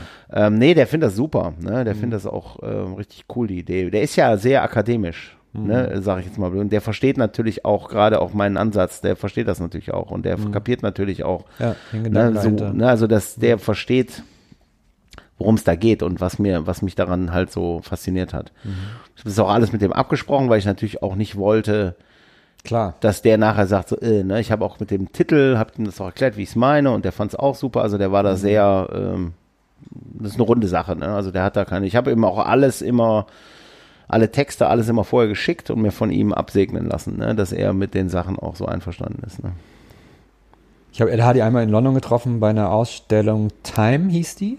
Die hat die Claudia de Sabe, glaube ich, kuratiert. Kann sein, ja. Ähm, und wie gesagt, ich habe schon sehr viel bekanntere Leute getroffen. Ich habe nie mit irgendwem ein Foto gemacht, was auch Mhm. immer. Äh, Da habe ich ein Foto gemacht. Und, Ey, ich meinte er, ja- und er war total nett und meinte so, ja, wo kommst du denn her und so? Ich so, aus Köln. Ah, say, say hello to Dieter und Anke. Ja, ja. Das war das Erste, was kam. Und ich so, ja, ne? wenn ich sie Ja, sehe, ja, gebe ich es weiter. Und ein netter, sehr netter Herr. Also ich muss auch sagen, ich bin sehr fasziniert. Es ist ja oft so, wenn man seine, wenn man seine Helden kennenlernt, wie zum Beispiel in der Musik oder so, ist ja manchmal nicht so geil, weil man dann immer denkt, oh, alles klar, Ja. hätte ich sie mal besser nicht kennengelernt. Wobei ich bei Ed Hardy sagen muss, dass es echt sehr, sehr cool ist. Und wie gesagt, das war halt sehr, sehr toll. Der hat sich halt auch immer, ne, Studioführung bei ihm im Studio und alles. Also super, ne, also richtig toll und ähm, Und der Ähm. Trevor, sein Assistent, der war auch schon, glaube ich, auf der ersten Aachen Convention. ja genau. Wir hatten ja auf der ersten Aachen Convention schon eine Ed Hardy Ausstellung. Genau, ne? richtig. Ja. diese Drawings for Tattoos. Und ich glaube, dadurch hat er auch, ne, weil ich habe das halt äh, einfach versucht, möglichst gut abzuwickeln, also im Sinne halt auch von professionell abzuwickeln und das hat den, glaube ich, auch sehr, also ich weiß das von Trevor, dass das halt ihm sehr gut gefallen hat und vor allen Dingen, dass er auch, also gemerkt hat, dass ich die Dinge vernünftig mache. Ja. Hätte man all das einem Andreas Köhn 1995 gesagt, wie hätte er da wohl darauf reagiert? Ach, ich habe ja gar, also ich glaube, da passieren ganz viele Sachen, von denen ich nie gedacht hätte, dass sie passieren. Ähm, weil ich auch gar nicht, weil ich auch Ding, gar nicht manche so, Dinge ich, darf man, glaube ich, auch nicht zu sehr wollen. Nee, nee, das ist, ich will, ich will es ja lustigerweise auch Ja. gar nicht. Ne? Ja. Das sind auch ganz oft so, also ich glaube auch, dass äh, wenn man das zu sehr, wenn man sich zu sehr, wenn man es zu sehr will und zu sehr darauf fokussiert, dass das halt auch unangenehm ist. Ne? Voll, also ich ja. glaube, dass, dass du gewisse Sachen. Das die, merken solche Leute ja auch ganz schnell. Richtig, ne? Also ich glaube so, man, ne, was ich eins gelernt habe, ist den Leuten einfach nicht auf den Sack zu gehen. Ne? Mhm. Und habe einfach gemerkt, dass ich damit besser fahre, als wenn ich den Leuten immer an den, an den Hals springe, ne? Ähm, und äh, weiß ich nicht, ey, das sind so viele Sachen in meinem Leben passiert, wo ich nicht gedacht hätte, dass die jemals so passieren. Also ich meine, es fing damit an, dass ich dann irgendwann einfach, ähm, als ich das erste Mal ein Ed Hardy Original gekauft habe, ein Bild von ihm, Hm. da hätte ich gedacht, dass ich jemals nur in die Nähe von so einem Ding komme und dann habe ich so ein Ding in der Hand und denke mir so, oh, da geht sie, ne, so und dann ist Wo natürlich bist du denn auf das Bild oder über das Bild gestolpert? das hat tatsächlich, hat der äh, Ralf Ostermöller, der bei Osti, mir ja. arbeitet, der Osti, der hatte das irgendwie, da gab es halt irgendwie von irgendeiner Galerie, Track 16 in Long Beach, die halt eine Zeit lang Ed Hardy vertreten hatten, die hatten dann Sachen zu verkaufen. Dann hat der Osti das halt sozusagen abgewickelt und dann hatte ich mein erstes und dann bin ich irgendwann, waren wir in Long Beach dann bin ich da hingefahren und habe gesagt, haben sie eigentlich noch Ed Hardy Sachen? Und dann meinten die so, ja. Und dann kamen die mit einem riesen Tisch raus, voll, Oh so, Mann. der voll, voll war mit Originalen.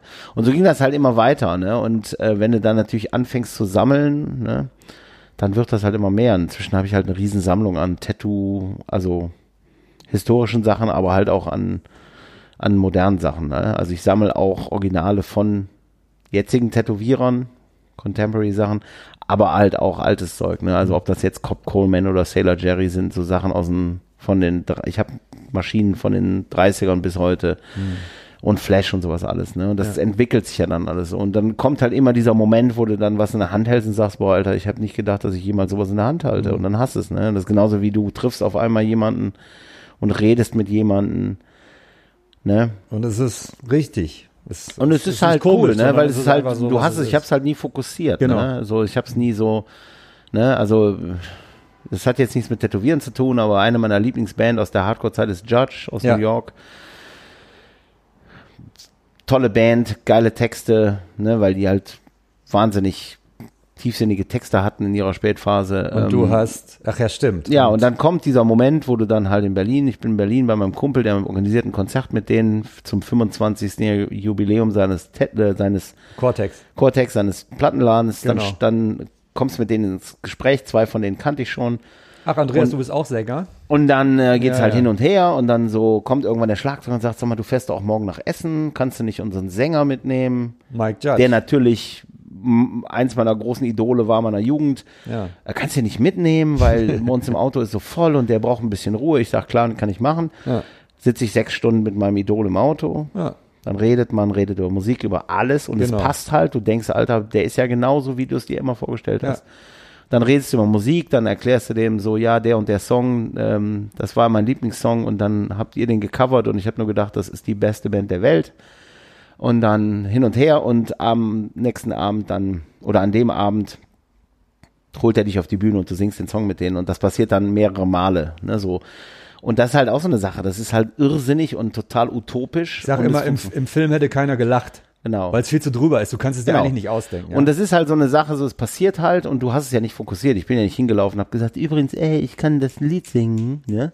Ja. So, ne? Also das habe ich ja nicht gemacht, sondern es ist halt einfach passiert. Genau. Weil halt Dinge irgendwie klicken und so und das ist halt geil. Ne? Ja. Das ist halt das, was ich äh, und da gibt's in meinem Leben tatsächlich eine Menge komische Momente, ne? Hm. Wenn da dann einfach so, ja, das ist Leben, cool, Le ne? Leben passiert, ne? Sagt man. ja. Ich hatte gerade einen super Anknüpfpunkt und dachte mir so, boah, die Überleitung ist der Hammer, aber ich habe den verpasst, deshalb müssen wir dahin nochmal zurück. Wir haben gerade vor, weiß nicht, das ist auch schon wieder zehn Minuten her wahrscheinlich, ähm, über die Akzeptanz von, von Tätowierungen und wie viel, wie das im, wie sehr das im Alltag angekommen ist und so weiter und so fort. Ähm, es gibt noch ein Land auf dieser Welt, das dir auch nicht ganz unvertraut ist, wo Tätowieren, glaube ich, immer oder Tätowierungen immer noch den Status haben, wahrscheinlich wie bei uns 1980, nämlich Japan. Ja. Ähm, der konkrete Bezug zu Japan ist, du sitzt, glaube ich, in den letzten Zügen ähm, eines Buches in deinem eigenen Ver Verlag, Kön Publishing. Das Buch ist über Horikyu, einem japanischen Tätowierer. Der ist wie alt? 70? Ja, 70, glaube ich, ja. Ähm, wie zur Hölle kommt man mit so einem, A, du, du sprichst kein Japanisch, du bist eine Langnase und ich glaube in Japan noch viel entscheidender, du trinkst noch nicht mal. Ja, das tatsächlich, das, das, das, das tatsächlich, Das hätte ist es echt fast, die das hätte es Riesenhürde, fast oder? versauen Ja, können. ja, das glaube ich, ja. Ähm, es ist halt so, ich hab, ähm, bin irgendwann mit Olaf Lobe Olaf Trulaf Düsseldorf, ja. und äh, sind wir nach Japan gefahren. Da haben wir meinen Freund Will Lolly getroffen und mit denen sind wir dann halt durch Japan. Und da haben wir einen sehr guten Freund vom Will Lolly kennengelernt, und zwar den Bunshin Horitoshi, Ja. japanischen traditionellen Tätowierer. Der ist Ende 30 ähm, und der gehört zur Horikio-Familie. Ähm, und der, so als kleiner Entertainment hat der uns dann halt seinen Meister, sind wir dahin und dann haben wir den kennengelernt. Und ich fand den Typen halt mega. Der sieht Mhm. halt aus wie ein Filmstar. Der ist halt ein, Mal Anzug, ja, nee, aber der ist einfach so eine, der so. hat so eine Aura, Ja. wie selten Menschen die haben, ne? Okay. Die, der hat eine Wahnsinnsaura und den fand ich so cool. Und beim zweiten Mal, als ich in Japan war, habe ich vorher den Toshi gefragt, ob ich, hey, meinst du, ich kann mich von dem tätowieren lassen? Mhm. Dann hat er den Termin klar gemacht, habe ich mich tätowieren lassen. Und dann ging es immer weiter. Dass man einfach sich, ne, so. Und als ich dann dann die war Toshi auch immer dabei zum Übersetzen genau, und sowas. und ja. der, ähm, Spricht der ein Wort Englisch? der Toshi? Nee, der alte. Ähm, so ein paar Sachen. also Okay, der kann dir zumindest, der kann dir zumindest einen Kommentar schreiben oder so. Ah ja. Ähm, aber dann halt kam ja die Aachen Convention und dann kamen halt fünf von den Japanern oder sechs sogar, ne? Die kamen, ne? Ähm, Fühlt man sich den nochmal noch mal extra verpflichtet, weil du weißt, nicht so dolles Englisch, kompletter Kulturclash. also man muss sagen, der Mal. Toshi reist unheimlich viel. Also der Okay. Toshi reist durch die ganze Welt. Der Okay. ist, Okay. der ist, ähm, der reist so viel. Also der, ich würde fast sagen, dass der mehr unterwegs ist im Tätowieren, als ich es bin. Mhm. Ähm, der ist natürlich immer so ein bisschen der Reiseleiter, der Ja. übernimmt das alles, aber der hat ja die ganzen Japaner und dann habe ich, also das war halt so genau wie mit der Rest mit der Convention, ist immer so, ich habe gedacht, ich fange mal klein an und auf einmal hatte ich dann fünf äh, äh, Japaner, die da Tebori tätowieren, von einer Familie, von einer super traditionellen japanischen Tätowierfamilie sitzen, Mhm. hätte ich auch nicht gedacht. Und dann kam halt der, der Horikio mit, also der, war halt, der sagte, also der würde halt mitkommen, ne? Der Großmeister. Der Der, Großmeister. Und das hat Oh, mich ja. natürlich total geflasht. Ne? Ich meine, das ist ja nicht so, als ob der auf jeder Convention arbeitet, ganz im Gegenteil.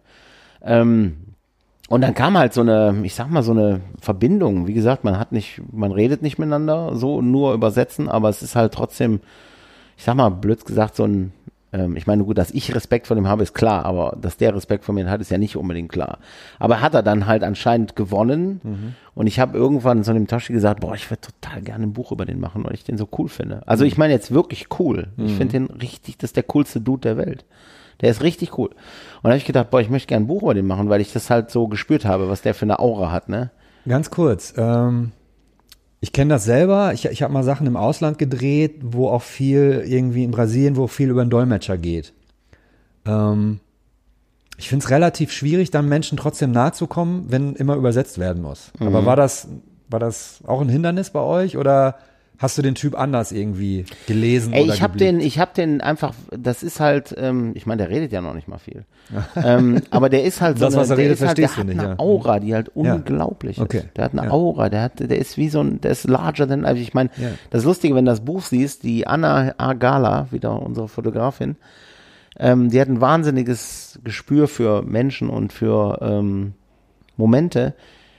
Die hat von dem Fotos gemacht für das Buch. Das ist teilweise echt, das ist wie, dass du denkst, dass du guckst dir Bilder von einem Filmstar an. Der Typ ist halt, der sieht cool aus, der ist Mhm. Ja. ein gut aussehender Mann für seine 70. Mhm. Der hat eine Aura und das habe ich halt alles irgendwie gespürt. Ne? Und ich Ja. meine auch so, ich habe natürlich auch so ein bisschen mitbekommen, wie der so ist.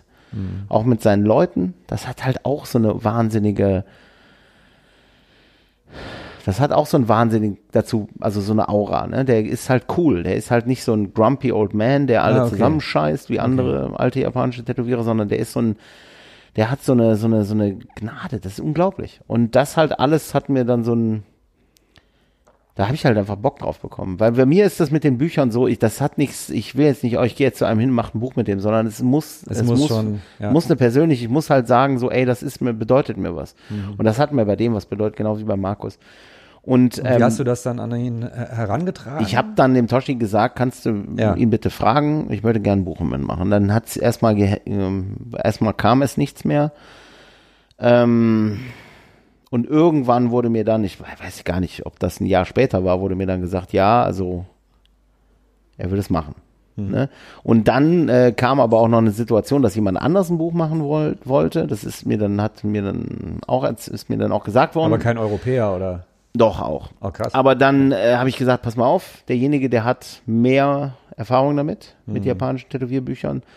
Ich ziehe mich da aus der Nummer raus, weil ich ne, Ja. würde einfach sagen, ich überlasse demjenigen das Feld, weil es geht ja hier darum, dass wir das bestmögliche Okay. Produkt bekommen. Und dann wurde mir einfach nur gesagt, nein, nein, ähm, es gibt kein Buch, es gibt kein Buch außer mit dir. Krass. Also es war halt, Ja. es ging nicht darum, dass ein Buch gemacht wird, sondern es ging darum, dass der das Buch mit mir macht. Und das ist natürlich ähm, das ein wahnsinniges Kompliment für mich. Natürlich auch die schwerste Bürde, ne, weil du das heißt, du merkst ja dann auf einmal, worum es geht. Ne? Ja, ja. Ne, so, es ist so. Wie oft wart ihr dann da, um zu fotografieren? Also wir sind dann ähm, Natürlich auch Archivmaterial, alte Sachen von ne? ihm. Und Also ich war einmal da. Ich meine, ich bin jedes Jahr in Japan, Mhm. eine oder zweimal. Ähm, ich, wir hatten einmal ein Shooting, das war auch mit der Anna, die hat halt Kunden von ihm fotografiert. Mhm.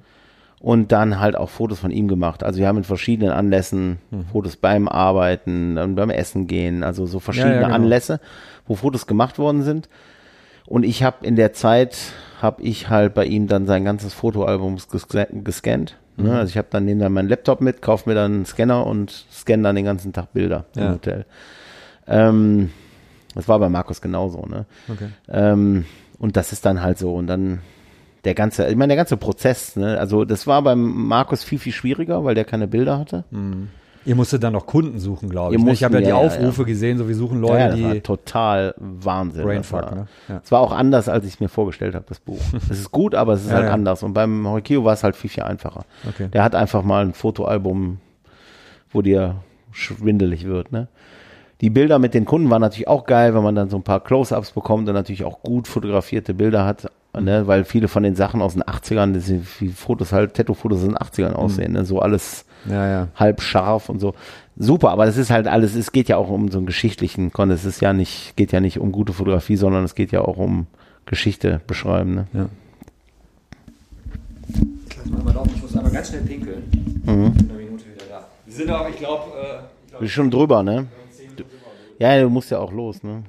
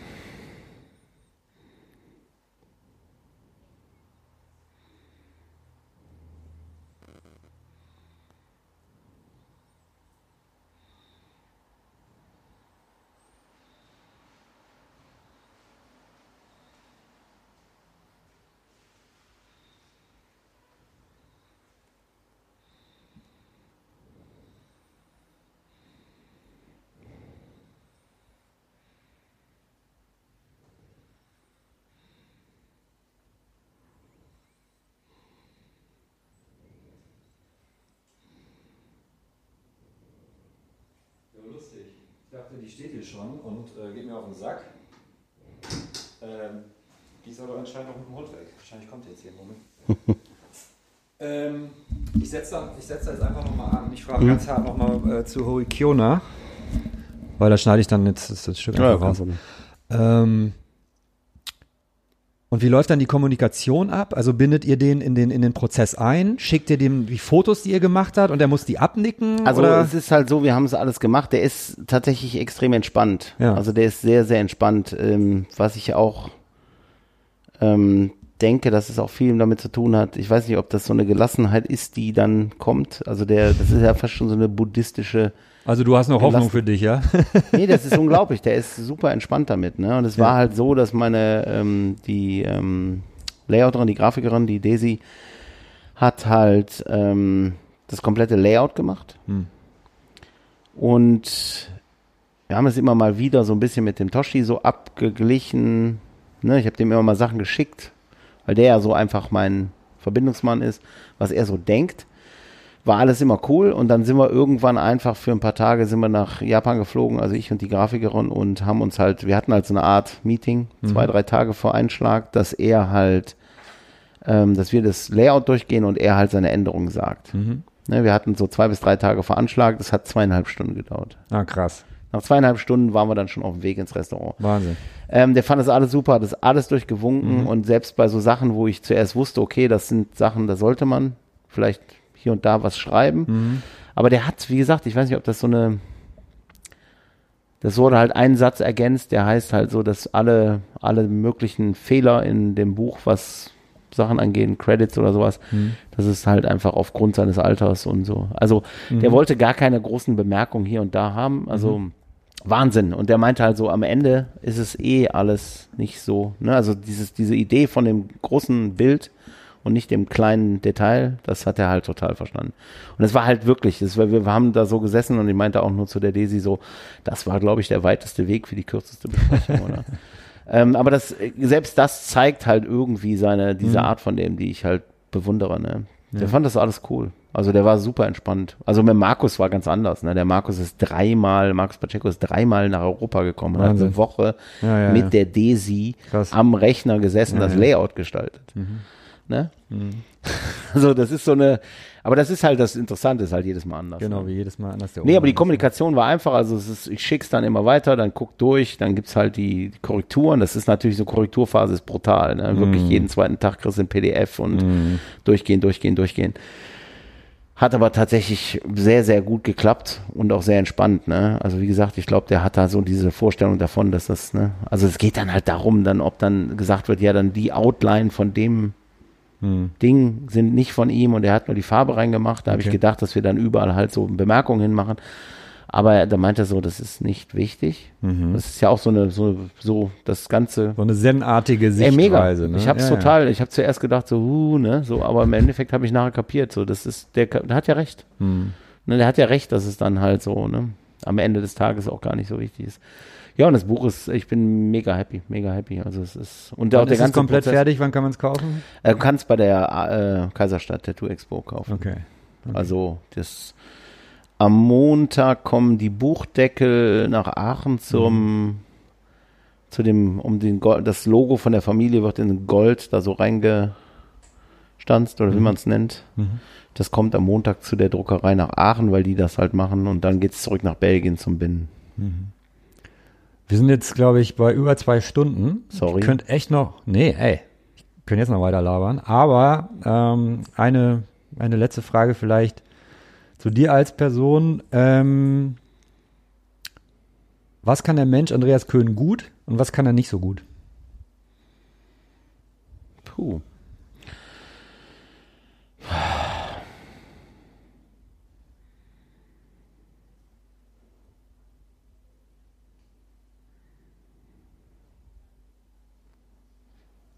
Na, ich sag mal so, ne?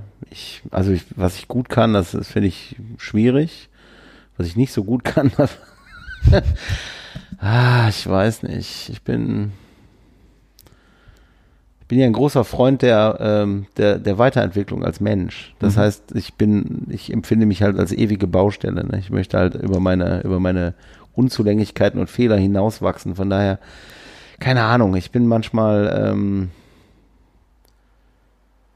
sehr versuche, also ich bin oft habe zu hohe Erwartungen an andere, aufgrund der Tatsache, dass ich die Erwartungen an mich habe und darum das halt auf andere projiziere, das ist manchmal doof, weil da habe ich noch nicht diesen, diese, diese Gelassenheit gefunden, dass ich halt einfach denke, ja, was für mich gilt, muss ja auch nicht für andere gelten. Das ist manchmal so ein bisschen, das ist schwierig, was halt auch tatsächlich so im persönlichen Umgang mit Menschen manchmal schwierig ist. Ne? Ähm, boah, ich kann eine ganze Menge Sachen nicht gut, ne? Das ist, Ja, aber alleine der nicht. Umstand, dass du das weißt, ich glaube, viele wissen das gar nicht. Und Ja, na gut, klar. Also, ne, so, ich, ich weiß nicht, ich kann. Boah, ich weiß nicht. Also ich glaube, also ich bin auch einfach viel zu sehr daran. Ich weiß nicht, so mit dem gut, Sachen gut können, das ist irgendwie nicht so programmiert, ne? Ich bin halt so programmiert auf, äh, auf was ich nicht kann, ne? So dieses, dieses, äh, Leistung, Leistung, Leistung. Und Leistung kommt ja nicht dadurch, dass du den ganzen Tag sagst, ey, ich, das kann ich gut, das kann ich gut. Ne? Ich meine, klar, man kann halt sagen, ey, ich bin halt gut da drin, Pläne zu schmieden, ich bin gut da drin, äh, ne, so keine Ahnung, ich kann, ich kann Leute gut einschätzen, weil ich zehn Jahre an der Tür gestanden habe, habe ich Ja, gutes ja. Menschen, Menschenkenntnis. Aber das sind so, so grundsätzlich denke ich halt immer so, alles ist immer nur dieses äh, besser, besser, besser werden ne, in allem. Von daher fällt mir das schwer so, ne? Also ich sehe auch, ich sehe mich jetzt auch nicht in irgendwas als besonders gut. Ne, also ich jetzt sage, ich bin ein guter Tätowierer. Ne? Ich denke immer so, ja, ich könnte, ich bin auf dem Weg, ein besserer Tätowierer zu werden. Ne, also ich bin nicht so, ich bin nicht so wahnsinnig von mir überzeugt tatsächlich. Ne, als Mensch. So, also so. Ich bin halt eher immer, ähm, dass ich daran arbeite, was ich nicht kann, dass ich das verbessere. So. Ne? Alles Gute dafür. Danke, ich versuch's. Zuerst war die Haut. Der Tattoo Podcast. Mit Oliver Plöger.